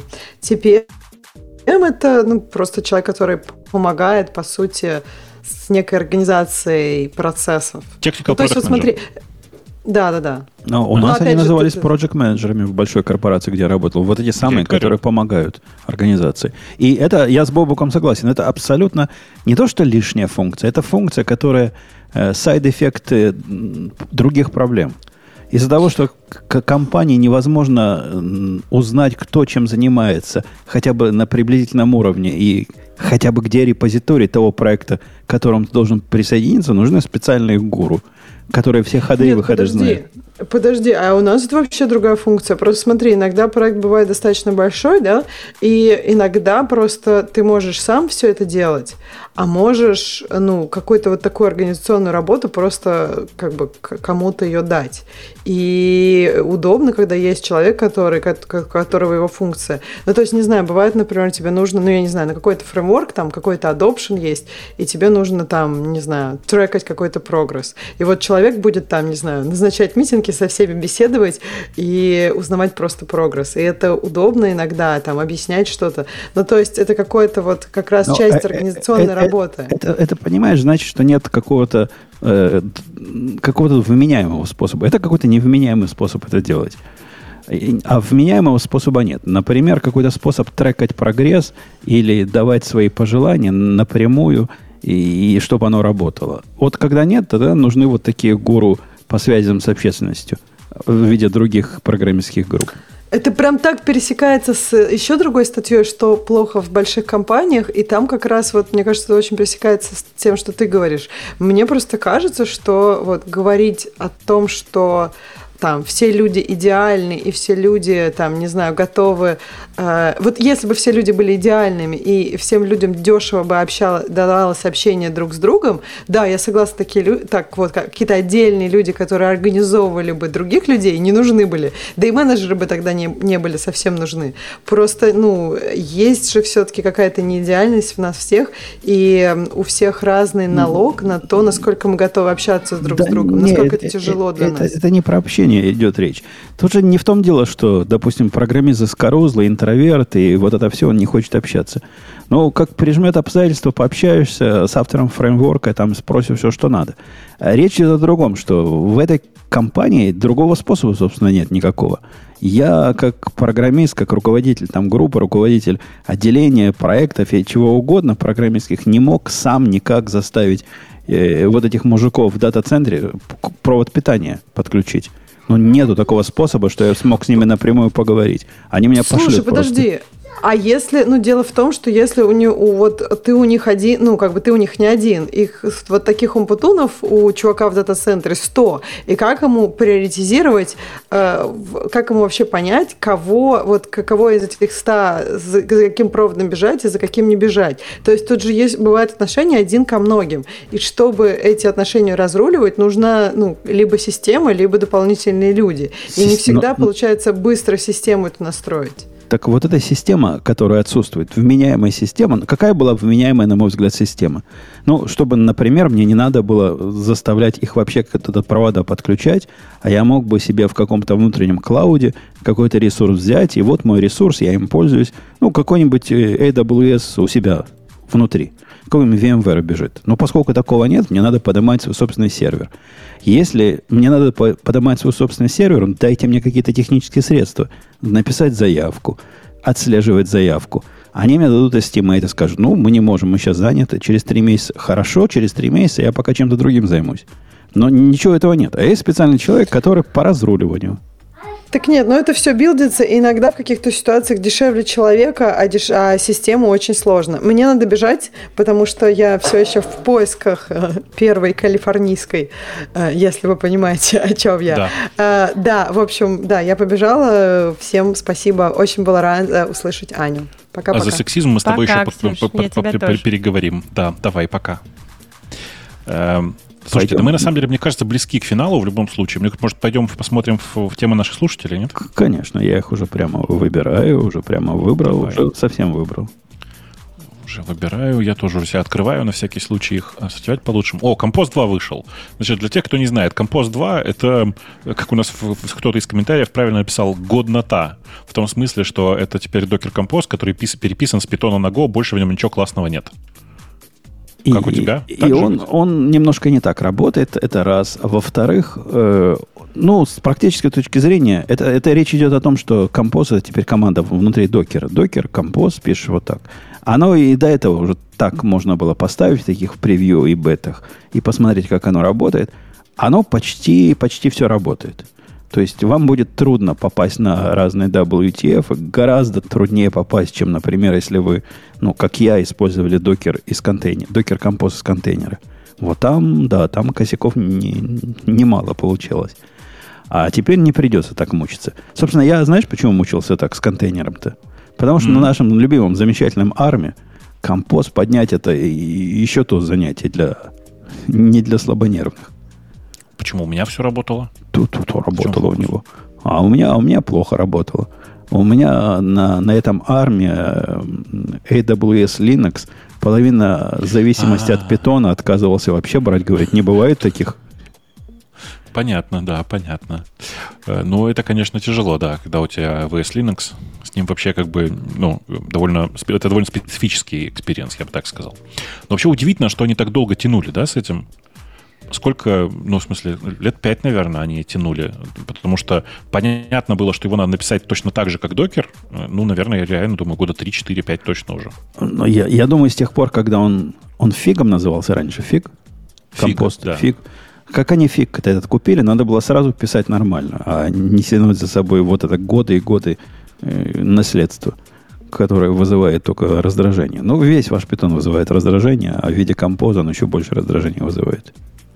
Ну, у меня он не вызывает никакого раздражения, и как бы у меня с ним все в порядке. А если у тебя раздражение, то, может быть, не надо чесать, чесать, чесать то место. Да-да-да, вдруг у, меня, вдруг у меня композ после планового обновления того же самого AW Linux говорит URL 3 теперь несовместим с чем-то, и, и поэтому я Только, упала, упала. Ну, потому что ты неправильно, короче, не умеешь его готовить, просто все очень просто. Вот. А, вообще, если ты не знаешь, есть куча сейчас готовых эм, готовых э, систем, которые позволяют любое питоновское приложение завернуть в один бинарник, как ты любишь. Ну, докер называется. Я так и делал. Нет, докер перебор, там внутри, как ты понимаешь, контейнеры. Вот. А тут просто, типа, ну, бинарник, и все завернуто, все библиотеки завернуты в одно, причем очень, очень забавно э, сделано это. Э, это сделано через... Короче, через э, отдельно написанный интерпретатор питона, который нормальный, совместимый, все дела, но он написан на расте. Я не знаю, почему его надо было переписывать на раст для этого, но тем не менее, вот Oxidize, он работает так. И это довольно забавный как бы, заход сам по себе для таких консольных утилит, он вполне себе подходит.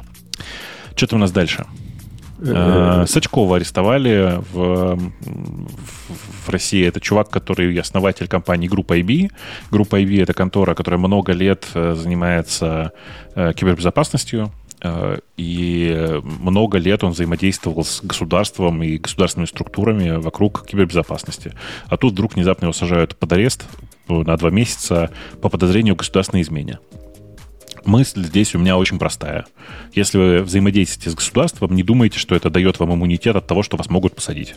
В остальном, конечно, я ничего про это не знаю, и у нас ни у кого нет никаких дополнительных, э, дополнительной информации по поводу того, что там происходит. Родину, непонятно. Родину гад продал, судя по всему, да? Ну да. Ну, типа, вот что-то непонятное, короче.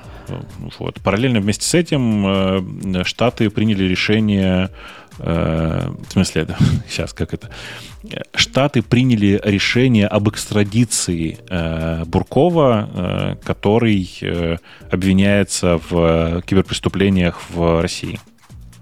Вот как бы такая непонятная история, тоже параллельная. Вот. Ну, типа, что-то что такое забавное происходит вокруг э, кибербезопасности и всего, что с этим связано. Э, и я пока не очень понимаю, что конкретно, но я думаю, что время покажет. Пока на, на, Наши либералы да. чего-то там мудрят, скорее всего. Думаешь, все проблема в ваших? Я думаю, наши с вашими о чем-то там таком договорились. За, за понюшку табака сдают всех, кого могут. Э, Postgres 14 вышел, э, в смысле PostgreSQL 14, э, большой релиз, и когда я читаю релиз-ноуты, я думаю, что вот, знаешь, вот хочется к этому релиз-ноуту прилепить картинку, помнишь, надписью Hello, fellow kids? Э, вот, типа, так, наверное, будут выглядеть я, когда буду пытаться с подростками на их языке разговаривать лет через 30. То есть прямо читаешь релиз ноуты от Postgres 14, от новой мажорной версии, а там обсуждается, как в SQL базе э, более удобно теперь работать с типом данных JSON, э, и когда смотришь на это более удобно, думаешь, да, какой-то 19 век у них там. Ты видел, как в Postgres работать с э, JSON? Ну, вообще то, за что долго били Монгу о, о том, чтобы э, не строить JSON запросы, теперь просто в селект обернули. То есть вовнутрь ну, селекта ну, они, они там давно, там давно так. Кусок файнда вот этого, да. Но я просто не видел, как оно у них ну, а, окей. Вот это, это просто второе поколение. До этого не были JSON данные, а теперь они называются JSON-B, в смысле это более плотные такие бинарные блобы, в которые все записывается. И там, конечно, просто, ну, типа страх и ужас. Выглядит это все как будто бы попытка сову на глобус натянуть. То есть, типа, хотим э, неструктурированные JSON э, э, данные хранить в SQL базе данных, которая с самого начала ориентирована на, ну, на реляционную модель. И выглядит все это реально вот как, как говорю, hello, fellow kids. У меня другой ассоциации прям нет. А как оно вообще все работает? Вот когда ты пишешь такую крокозябу там, э, ну, внутрь JSON запрос, оно умеет э, эти блобы э, индексировать по, по, да. по, под документам, как-то все это умеет. Да, оно делать. умеет их индексировать прям по классике, да. Окей, окей. Okay. Это просто типа вся идея здесь вот в чем. А давайте возьмем текущие инструменты, которые были сделаны для Postgre, и э, натянем туда еще JSON для того, чтобы не заниматься там типа описанием структуры данных заранее. Но в реальности все это выглядит прям реально, на мой взгляд, довольно стрёмно. Не, ну а за один этот селект я бы уже отрывал руки, вот этот, который у них приведен в примере. А, то есть кому-то кажется, это, это нормально. Это вот настоящий э, SQL селект. Ну, просто он смешанный с JSON в запросе, а так нормальный. Ну да. Окей, окей. Причем, обрати внимание, он же не, как бы не то, что смешанный с Джейсоном, там очень забавно. Ну, типа, э, теперь это такая странная кракозябра, в которой местами у тебя Сейчас попробую сформулировать. У тебя теперь местами будут данные про JSON, которые выглядят как SQL строка, но они по, по типа там по разным признакам будут преобразовываться, когда явно это указано, и ты можешь с ним обращаться не как к строке, а как к элементу JSON э, словаря, ну, в смысле, не массива, а как называется, э, хэша, Документ, короче. Документа. Да-да-да. Ну, то есть, типа, э, смешение ежа с ужом, или, как я люблю говорить, сову на глобус. Вот это прямо оно. Но при всем, да. при всем моем э, довольно прохладном отношении к э, поддержке реляционности в Монге, она не выглядит э, настолько чужеродно и народно, как вот эта поддержка противоположного в, в PSQL. Как-то мы, мы теряем а, бабук. Код, который сейчас есть в Монге, куда мы его теряем? Вот, Это, мне кажется, появился. у тебя там тормоза какие-то. Да, говори, говори. Что там какие-то тормоза на твоей стороне были, мне кажется. Короче, мне кажется, что то, как сейчас выглядит в Монге, максимально органично для тех данных, с которыми оно работает. Наверное, можно было придумать лучше. И, скажем, э, у RethinkDB э, API для доступа к данным был лучше, чем у Монги. Но он был из-за этого существенно уже, он меньше свободы давал. То, как сейчас это в Монге сделано, единственный э, процесс, который мне кажется неинтуитивным, это синтаксис апдейтов все вот эти доллар-сет и все, что с этим связано. Наверное, можно было как-то красивее сделать. Но как сделали, так сделали. А, кстати, я не помню, рассказывал тебе или нет. Э, есть такая библиотека, есть набор таких разных библиотек для питона, и они, наверное, для Go, кстати, я уверен, что кто-то тоже уже написал. Это такая библиотека, которая называется Монти... Как называется? MontyDB, да? MontyDB. Э, короче, это библиотека, которая полностью имитирует синтаксис э, для обращения к данным э, от Монги, но при этом данные хранятся, ну, то есть это не, по, по сути не клиент-серверная модель, а просто библиотека для работы с локальными данными. Ну, в SQLite, небось, где-то лежит. Ну, например, в SQLite или в плоских файлах точно там же, или там, типа, в, короче, в, типа, в аналоге BoldDB. Но идея, понимаешь, да, какая? Что, типа, в любой момент времени, когда тебе не хочется поднимать Монгу, но хочется работать с привычным синтаксисом, вот он прямо у тебя здесь. А когда ты после этого хочешь перейти на полноценную Монгу, ну, окей, значит, ты просто переходишь на Монгу, и э, код остается. Ты, кстати, Бобук, не прав, что вот это сеты в апдейтах — это самая большая боль. Я тебе хочу в виде развлечения предложить написать такой апдейт, который будет брать и обновлять документ, внутри которого есть список других документов, и ты хочешь, например, седьмой только обновить. Вот там прямо в церкви уже не будешь смеяться.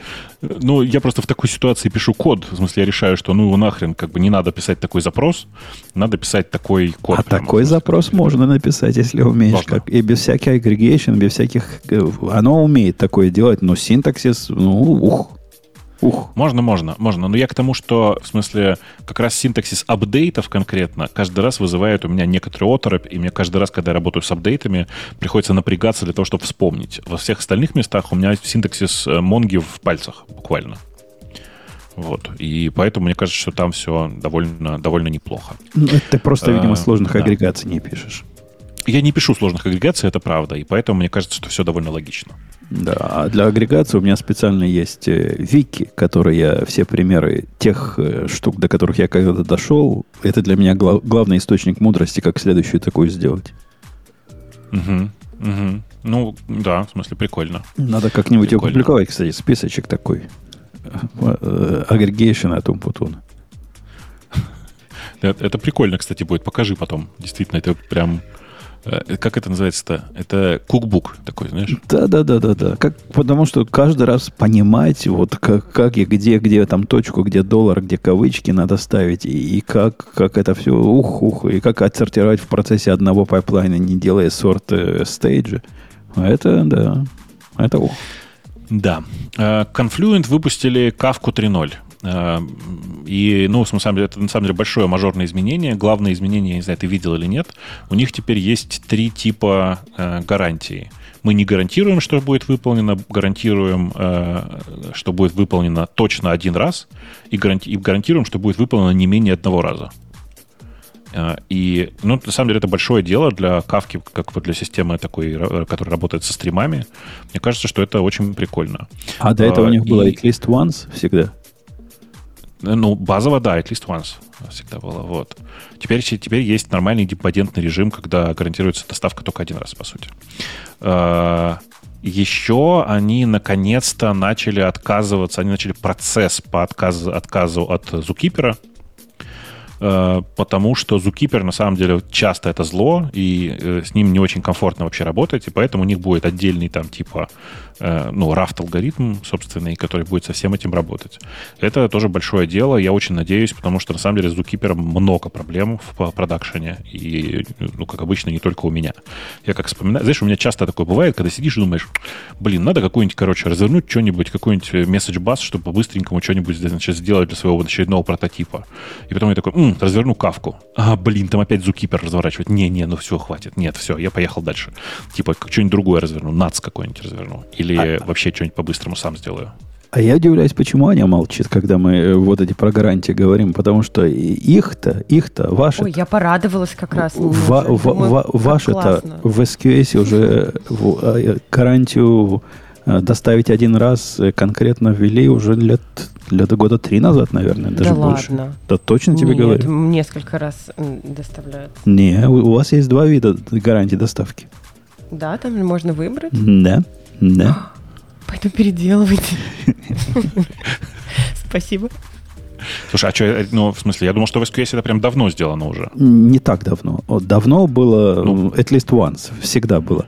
Всегда а, был at least once, А да. вот этот режим, ну, года два, может, три даже Я думаю, что типа года два-три, я про это и говорил давно. Я сейчас пойду я... читать. Да, Но почитать, тут, видишь, сложно сравнивать SQS с кавкой, хотя бы потому, что простите за подробность, это не такие конские деньги, как когда ты пользуешься SQS. Кавка все-таки в этом отношении прям совершенно бесплатно. SQS это один из самых дешевых. Это просто нетипичный амазоновский сервис. Он настолько дешев, что кажется, что тебя где-то разводят. Ну, да наверняка где-нибудь разводят. Не, не разводят. Я им уже давно пользуюсь и ни, ни, ни разу развода не видел. Не, не. Ну, если... Вот я сейчас читаю, про SQS. Да, да, говори, говори. Ну, да. на, вот на официальной документации написано, что Standard Queues support at least once uh, message delivery. Да, а читай про нестандартные queue. А теперь иди дальше читать. А, там спрашивает Бобук тебя, а что кроме NATS можно рекомендовать? Эм, кроме NATS, значит, смотрите, NSQ, э, можно попробовать взять э, Rabbit, который многим нравится. Можно взять, как он называется, на, на S, напомните мне, апачевский Sparks, да, Spark, как называется, я всем забываю. Э, апачевский вот. ActiveMQ, знаю. Понятный. ActiveMQ есть, да, а есть Sparks, кажется, все время забываю, как он называется. У меня прям вылетает из головы эти названия в последнее время. Но в целом я вам рекомендую смотреть либо на NATS, либо на NSQ, либо уже не мучиться и брать просто любое там, типа, вот, э, ну, типа RabbitMQ брать, например. Не, Rabbit хороший. Пульсар. Он, он... Почему я говорю Sparks? Пульсар, конечно. В смысле, простите, у меня прям вылетело из головы. Пульсар, пульсар. Да. Rabbit новеньких, конечно, пугает. Э, нестандартная настройка, там все нестандартно, все не как э, вы привыкли. Там конфиги дикие, все, все такое свое, но один раз, если пробьетесь... Кстати, надо мне выложить контейнер, который поднимает автоматический кластер. Наверняка такие уже выкладывали люди. Это совсем не трудно сделать, если понимаешь, чем ты занимаешься поднять двух, э, двухкластерную э, кролика, это фигня вопросы. И вот он у вас бежит и кушать не просит. А он реально кушать он не просит. просит. Кушать. Да, реально он кушать не кушать. Он, у меня продакшн бежит уже, причем такой уж суровый продакшн, который... У меня чувак через него все... У него там есть генетический типа алгоритм, в который надо данные засовывать. И он все данные через э, кролика про, пробрасывает к себе – в реальном времени. Мало того, у него еще приоритетная очередь. Ему там важно, в каком порядке они приходят. То есть один из самых тяжелых режимов, который можно Рэббиту. И оно бежит на M3, э, ну, среднего размера. X-Large, по-моему, называется. То есть на совсем ничем. То есть вообще фигня какая-то. Там 4 процессора, наверное. Я, Я думаю, что... Ой. Да, нашла? FIFA, да, FIFA Qs, угу. и они, между прочим, 2016 года, Бобок, ты прав. И я, Да-да, они ну, старые, я просто помню, что это дав- давно было. Почему ты, я а... про них не знал? Ты, ты видишь, не, не зря сходила в этот подкаст. Вообще не зря. Ну, может, с ним что-то не то? А он дороже. Ну, мы это мы нищеброды, конечно, деньги считаем, а вам-то внутри, конечно, фигня вопрос. Там написано, что, ну, да, limited to 300 transactions per second. Они намного дороже разве? Я не, я я не помню, но я помню, когда я считал, я решил, что фиг с ним, я лучше буду, буду сам этим разбираться, ну, чем вот на него в новости, переходить. В новости от 2016 э, года цена была 0,5 долларов по сравнению со стандартной 0,4 за то же самое количество реквестов. Но там, там какие-то еще были такие за что-то оплаты. И я не помню детали, но где-то там еще пытались деньги взять. Okay. Э, Ой, простите, аж даже глаз зачесался. В общем, короче, на самом деле новый релиз Кавки довольно большой, э, и это снова возвращает меня к мысли, что на, на своих проектах все-таки надо Кавку учиться разворачивать. Может быть, научиться это делать без зукипера и, короче, и жить нормально. Э, там кто-то пишет, свою написать за час легко. Мне очень нравится этот подход. Это, конечно, да. В смысле, это правда, и, ну, типа, плохо тот программист, который в своей жизни никогда не пытался написать свой собственный bus. Я вот думаю, что мне надо на на днях потратить немножко времени на то, чтобы реализовать собственный баз для э, RPC в очередной раз. Э, правда, немножко с другим протоколом. Э, и меня это скорее радует, потому что это очень прикольная задачка про развитие мозга, как говорится. Но в целом написать нормальный message bus это прямо большая и очень сложная задача, когда у тебя есть задача там типа делать действительно гарантированную доставку, когда у тебя важна, важен порядок доставки, когда у тебя есть идемпотентность и все, что с этим написано. Вот, короче, это прям тяжело. Это сложная задача, короче. Не, мы тут, мы тут за написать свою за час. Но, ну, Rabbit я бы точно за час не написал. Даже за неделю не, не написал. Конечно нет, конечно нет. Ну и все-таки MQP очень сложный протокол. Ну, зато могучий какой. Там, ух. Да, это, это правда. Redis там пишут. Redis, да, очень неплохо подходит для очередей. Там есть встроенные системы для этого. Но это все-таки очереди для маленьких на самом деле. Я, я удивляюсь, как никто тут ZeroMQ не вспомнил. Обычно любят приговаривать. Вот нафиг вам все эти очереди, вот ZeroMQ бери. Так это, подожди, подожди, а как же мы с тобой, почему? MongoDB. Да, да, в Kept Collection, точно. В Kept Collection делаешь, да, и вперед. Все прям как бы почти настоящая очередь получается.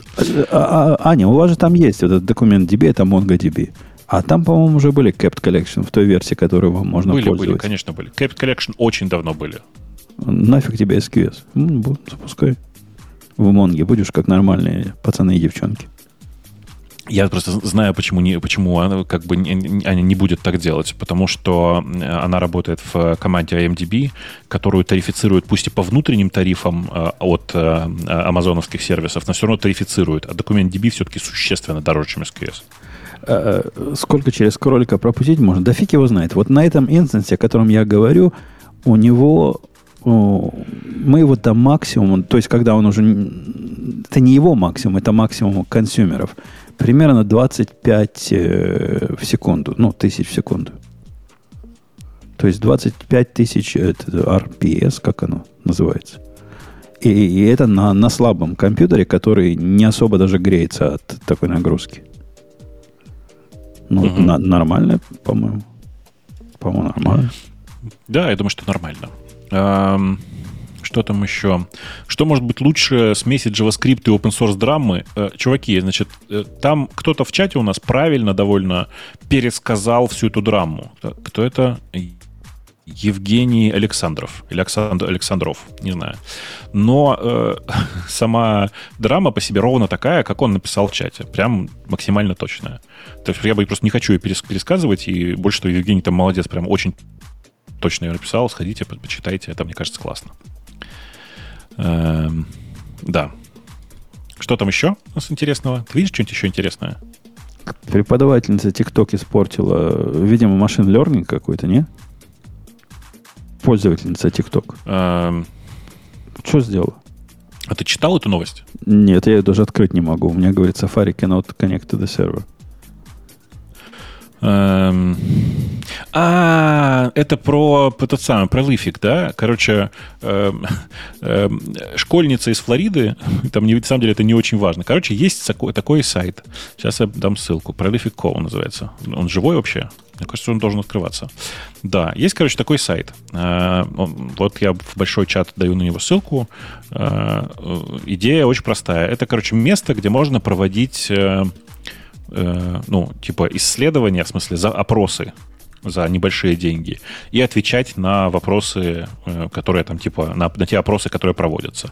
Э, и популярная девочка из ТикТока рассказала про этот сайт, туда набежала куча людей, и теперь там на самом деле нерепрезентативная выборка. Понимаешь, да?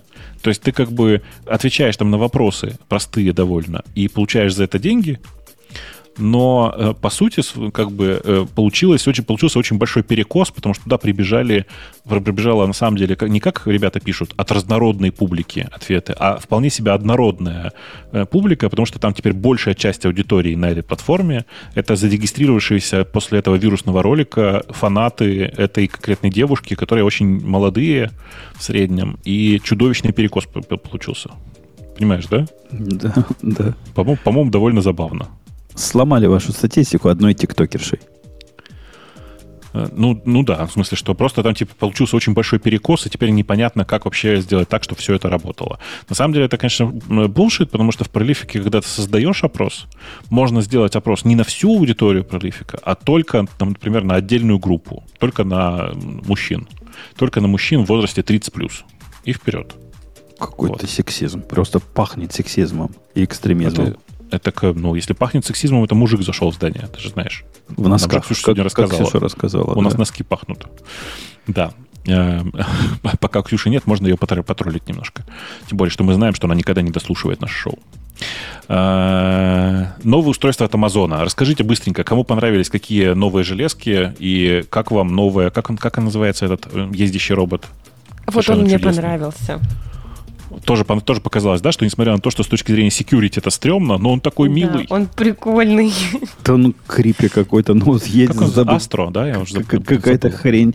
Он выглядит симпатично, но какая-то пугающая идея. Не? Ну, мне у кажется... меня есть знакомые, у которых э, два молодых кота, и они так за них переживают, что даже купили камеры, что когда они уходят, они видят, что с котами все в порядке. Мне кажется, вот это устройство они прям купят, если может будет. Прикольно. Вот. Реально да. прикольно.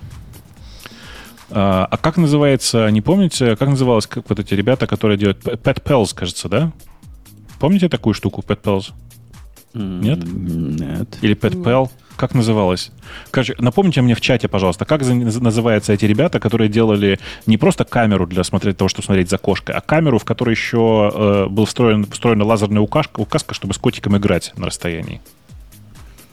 Ну, Короче, напомните в чате, нам сейчас кто-нибудь, кто напомнит. Э, популярные ребята, они, это вот такой российско-украинский стартап был, который, мне кажется, они в Штаты переехали. PetCube пишет, правильно, не PetPal, а PetCube. Э, есть на Амазоне, поищите. Очень прикольный заход сам по себе тоже. Не просто камера, это банально слишком камера для котика. Камера, на которой ты, с которой ты можешь играть со своим питомцем, мне кажется, довольно мило. Ну, наши, наши вот этот мальчик со, со своей женой, они постоянно к своему котику туда э, пытаются с ним разговаривать. Ну, котик, ну, черти где. У них стоит камера, через которую можно разговаривать с котиком. Он подходит, нюхает, думает, что за бред такой. Хозяева говорят, а их нет. Слушайте, я, я пошел посмотреть. Новая версия PetCube еще круче. Там есть не только лазерная указка, там еще есть доса, дозатор для собачьей или кошачьей еды. То есть ты можешь с ним поиграться, поговорить и кинуть ему вкусняшку. А у них как такой вам? тоже есть, который дистанционная кормилка для котов. Бывает. Но ну, это как бы не кормилка, а оно прям конкретно, это типа штука такая, чтобы играть. По-моему, очень прикольно. Э, да, так это, в смысле, из новых железок-то вам что-нибудь нравится? Вся вот эта история про новый э, дрон, который внутри дома летает, ринга, который от, ринговский. Ну, его который, типа, дав- давно обещали. Да. да, его давно показывали, как бы как прото. А вот это вот, это вот э, ездящий робот, у которого глазки нарисованы на экране, мне кажется, что он ужасно милый, э, и прям хочется такого дома завести, но мне бы очень хотелось, чтобы его можно было отключить от сети, а я думаю, что если его отключить от сети, он будет бесполезным. Потому что с точки зрения безопасности Наверняка. это nightmare просто. Прям чудовищный кошмар. Вот. Так что я, я думаю, что даже, даже как бы приличные люди, э, типа Ани, они не будут покупать такие железки, потому что очень же стрёмно знать, что все твое видео о том, что ты делаешь дома, уходит в Amazon. Причем ходит за тобой, Ничего смотрит, что ты делаешь, что ты, зачем ты это да, делаешь. Да-да, он, а ты же понимаете, что он все время ходит... Я тут написал шутку, мне кажется, что нас всем очень... Вы знаете, же, помните историю про варана, который все время ходил за своим хозяином? Нет? Ну, нет, Значит, история такая. Комодский варан. Чувак завел дома комодского варана, варана небольшого. А, и в какой-то момент приходит, и ну, так, из своих знакомых, которые тоже заводили э, варанов, и говорит, слушай, у меня тут такое случилось, меня варан мой случайно укусил, и теперь ходит и все время виновато заглядывает мне в глаза. На что второй чувак рассмеялся и рассказал, что вообще-то нужно понимать, что комодские вараны слегка ядовитые но их яд супер медленно действующий. Поэтому на самом деле у варанов есть такой рефлекс, что если они кого-то укусили, то они потом ходят за этой жертвой и ждут, пока она сдохнет. Так вот, этот, этот э, новый девайс, вот этот, в смысле, вот этот ездящий девайс от, от Амазона, он запрограммирован точно так же. Ходить за тобой все время по пятам, находиться на расстоянии социальной дистанции в районе там полутора-двух метров. То есть он всегда катится за тобой. Если ты идешь в ванну, в душ, еще куда-то, вот это вот все. И, конечно, это довольно крипово. Ну, то есть, как бы мне нечего скрывать, если вдруг вы хотите посмотреть, как я выгляжу голым, ну, это как бы ваши проблемы, если вы зачем-то этого хотите. Ну, а если ты, люди, ты упадешь без сознания, он позвонит куда надо? Надо? Я думаю, что да. Я думаю, что да. В этом ну, как да, бы вся кстати, идея. для таких use cases, да, там полезно. Угу. Слыхал, ну, вот, ну, есть, мотоциклиста да. из наших спасли часами недавно. Это как? А у него какая-то авария была там такая, ну, суровая. И от столкновения или от падения, в общем, вызвали сами часы. О, прикольно. Спасатели. Прикольно. И спасли, ну, там, что спасли, что смогли собрать по, по асфальту, то, то и спасли. Да. Э, ну, если в защите был, то я думаю, что большую часть смогли собрать и аккуратно уложить в один мешок. Так что ты зря так. Э, да. Эм, что там еще немного борода, как они боролись а с помощью флотбука, да? повышается, э, если вы укажете, что вы катаетесь на мотоцикле? Ну, отдельная страховка на мотоцикл, но на удивление она совсем Нет, недорого на стоит. здоровье. А, нет, по-моему. По-моему, так даже нельзя делать. Нельзя такие вещи спрашивать. Окей. Okay. Ну, вообще, конечно, да. Мне кажется, что она не должна меняться никак. А, ой, там какие-то очень сложные вопросы. Ребята, вы не забывайте, что когда вы задаете вопросы в э, темах наших слушателей, нам нет времени на то, чтобы погружаться в ваш, в ваш текст достаточно глубоко. Эм, да, в Apple Pay обнаружили небольшую by design проблему, связанную с использованием протокола Visa в режиме экспресс-транзит, э, которая проводит к тому, что ты можешь на самом деле довольно хитрыми и сложными ухищрениями при большом ограничении количества условий повторить через, короче, повторить те платежи, которые в экспресс-транзите проходили через Apple Pay, Pay за последнее время. Сложно, да? Ну, короче, по большому счету, есть система, которая позволяет так или иначе попробовать поэксплуатировать эту историю, связанную с виза-кардами, но пока кажется, что это никому не удалось. Apple сказал, что это проблема синтетическая, и в реальности э, как бы так, э, таким образом ничего сделать нельзя, а общую проблему с Visa Express Transit будет чинить сама виза. Они не так, что, как у нас написали, что Apple сказали, что это проблема визы. Нет, они сказали, что эту проблему будет чинить сама виза. А при этом из-за особенностей использования экспресс-транзит режима, э, типа в других э, системах, типа в Google Pay или Samsung Pay, эта проблема не, ну, не активна. Действительно, такая проблема есть. Ну, бывает, как бы, что поделать. Ну, а на этой оптимистической ноте? Ну ладно. А слушай, знаешь, кстати, а там сейчас, секунду, смотрите, там пишут, что Stack Overflow уже второй день не дает пользователям э, интернета общаться, обмениваться опытом и развиваться. Вы видели, да, эту проблему? Говорят, а, лог, параллель... логин не делался, да? Да-да-да, не, говорит, что он не, ну, типа, не, не логинец, да. В смысле, логин недоступен. По этому поводу у меня есть две, две прикольных байки. Во-первых, на неделе в нашем чате мы кидали ссылку, и многие успели закупиться прекрасной трехкнопочной клавиатурой. Ты видел, Жень? Да-да-да, прелестная Гениальная вещь. трехконечная кнопочная клавиатура, на которой есть три кнопки. Открыть Stack Overflow, скопировать и вставить прямо идеально. То, что надо, и это, кстати, хорошая клавиатура, которая прямо работает. И она, ну, настоящая. Э, в смысле, она даже программируемая, эта клавиатура. Так что вы можете вместо Stack Overflow вставить да, какой-нибудь любой другой удобный вам ресурс, с которого вы обычно копируете и вставляете. Э, а другая история про Slack. Ты видел, как страдают пользователи Slack последние несколько дней? Нет. А, они, по-моему, всегда страдают по жизни. Ну, это правда, да, в смысле, что это чудовищный интерфейс, но я про другое.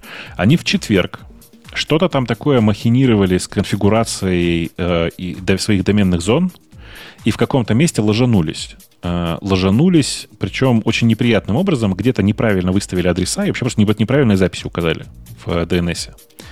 А у них TTL стоит трое суток. Понимаешь, да, проблема? Окей. Okay.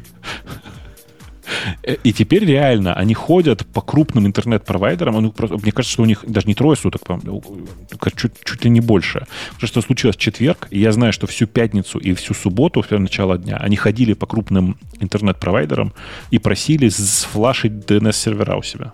Ну, а зато прикинь, сколько они денег сэкономили в свое время, поставив туда три дня TTL.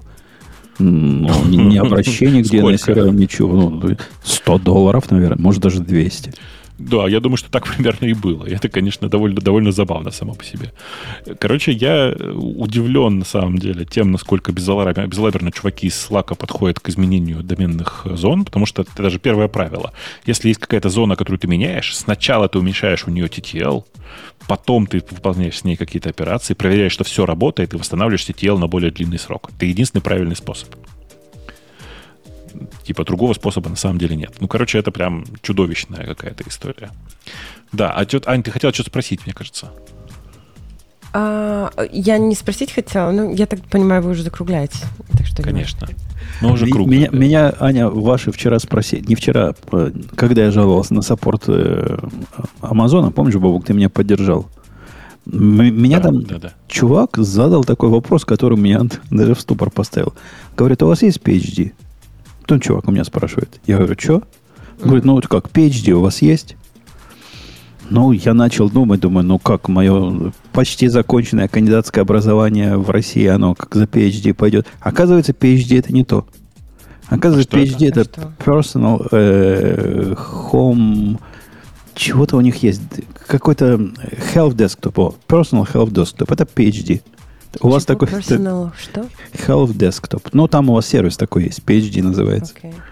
Который ага. показывает разную, разную таинственную информацию по поводу, которая может ответить на разные... Кстати, крутой сервис. Он мне ответил на вопрос, почему я не могу волюм resize сделать, и э, оказывается, в PhD он был, что там что-то сломалось на стороне Амазона, и 48 часов буду чинить. Вот PhD. Без PhD теперь в Amazon не ходим. А как, а как его... А, Personal Health Dashboard. Все, я нашел. Personal Health Dashboard, да, но на самом деле это, конечно, дебилизм. Чуваки вообще не думали про оптимизацию, простите, поисковую, когда это заводили. Вы понимаете, что по запросу AWS PhD находится вообще что-то другое? Да, они любят трехбуквенные, но, видимо, все трехбуквенные закончились уже. Вот пришлось до, до PhD дотянуться. Ну, прикольно, да, я посмотрел на картинки, прям, ну, блин, ну, мне кажется, надо завести, мне кажется, это а, довольно и, забавно. Его надо завести один раз и прописать в нем, чтобы нотификации посылались на, на все эти события, и ну, больше понятно, на него никогда да. не заходить. Понятно, да, да, прикольно, прикольно. Да, да. PhD, значит, да. PhD исключительно, так что без PhD мы с вами говорить не будем. Ну что, давайте я опять неслышно нам проиграю Digital Ocean, и мы пойдем после этого. Давай, давай, крути. И мы тут были все в довольно странном составе, и Женя в отпуске, я болею, а, ну, типа Аня и Маринка, в смысле, Ксюша, которая уже ушла, мне кажется, были в отличном состоянии, и, по-моему, получилось неплохо. Крути. И интернет у нас через полтора континента по VPN уходил. Поехали. Это шоу создано при поддержке Digital Ocean App Platform, новой платформы для построения современных облачных приложений. С App Platform вы можете быстро и легко строить, запускать и масштабировать как приложения, так и статические веб-сайты. Просто укажите свой GitHub репозиторий, и App Platform позаботится об остальном. Благодаря тому, что мы используем нашу собственную инфраструктуру, стоимость такого решения будет значительно ниже. App Platform построена поверх Digital Ocean Kubernetes, что позволит вам мигрировать свои приложения, полностью контролируя инфраструктуру, в том числе используя мощный API.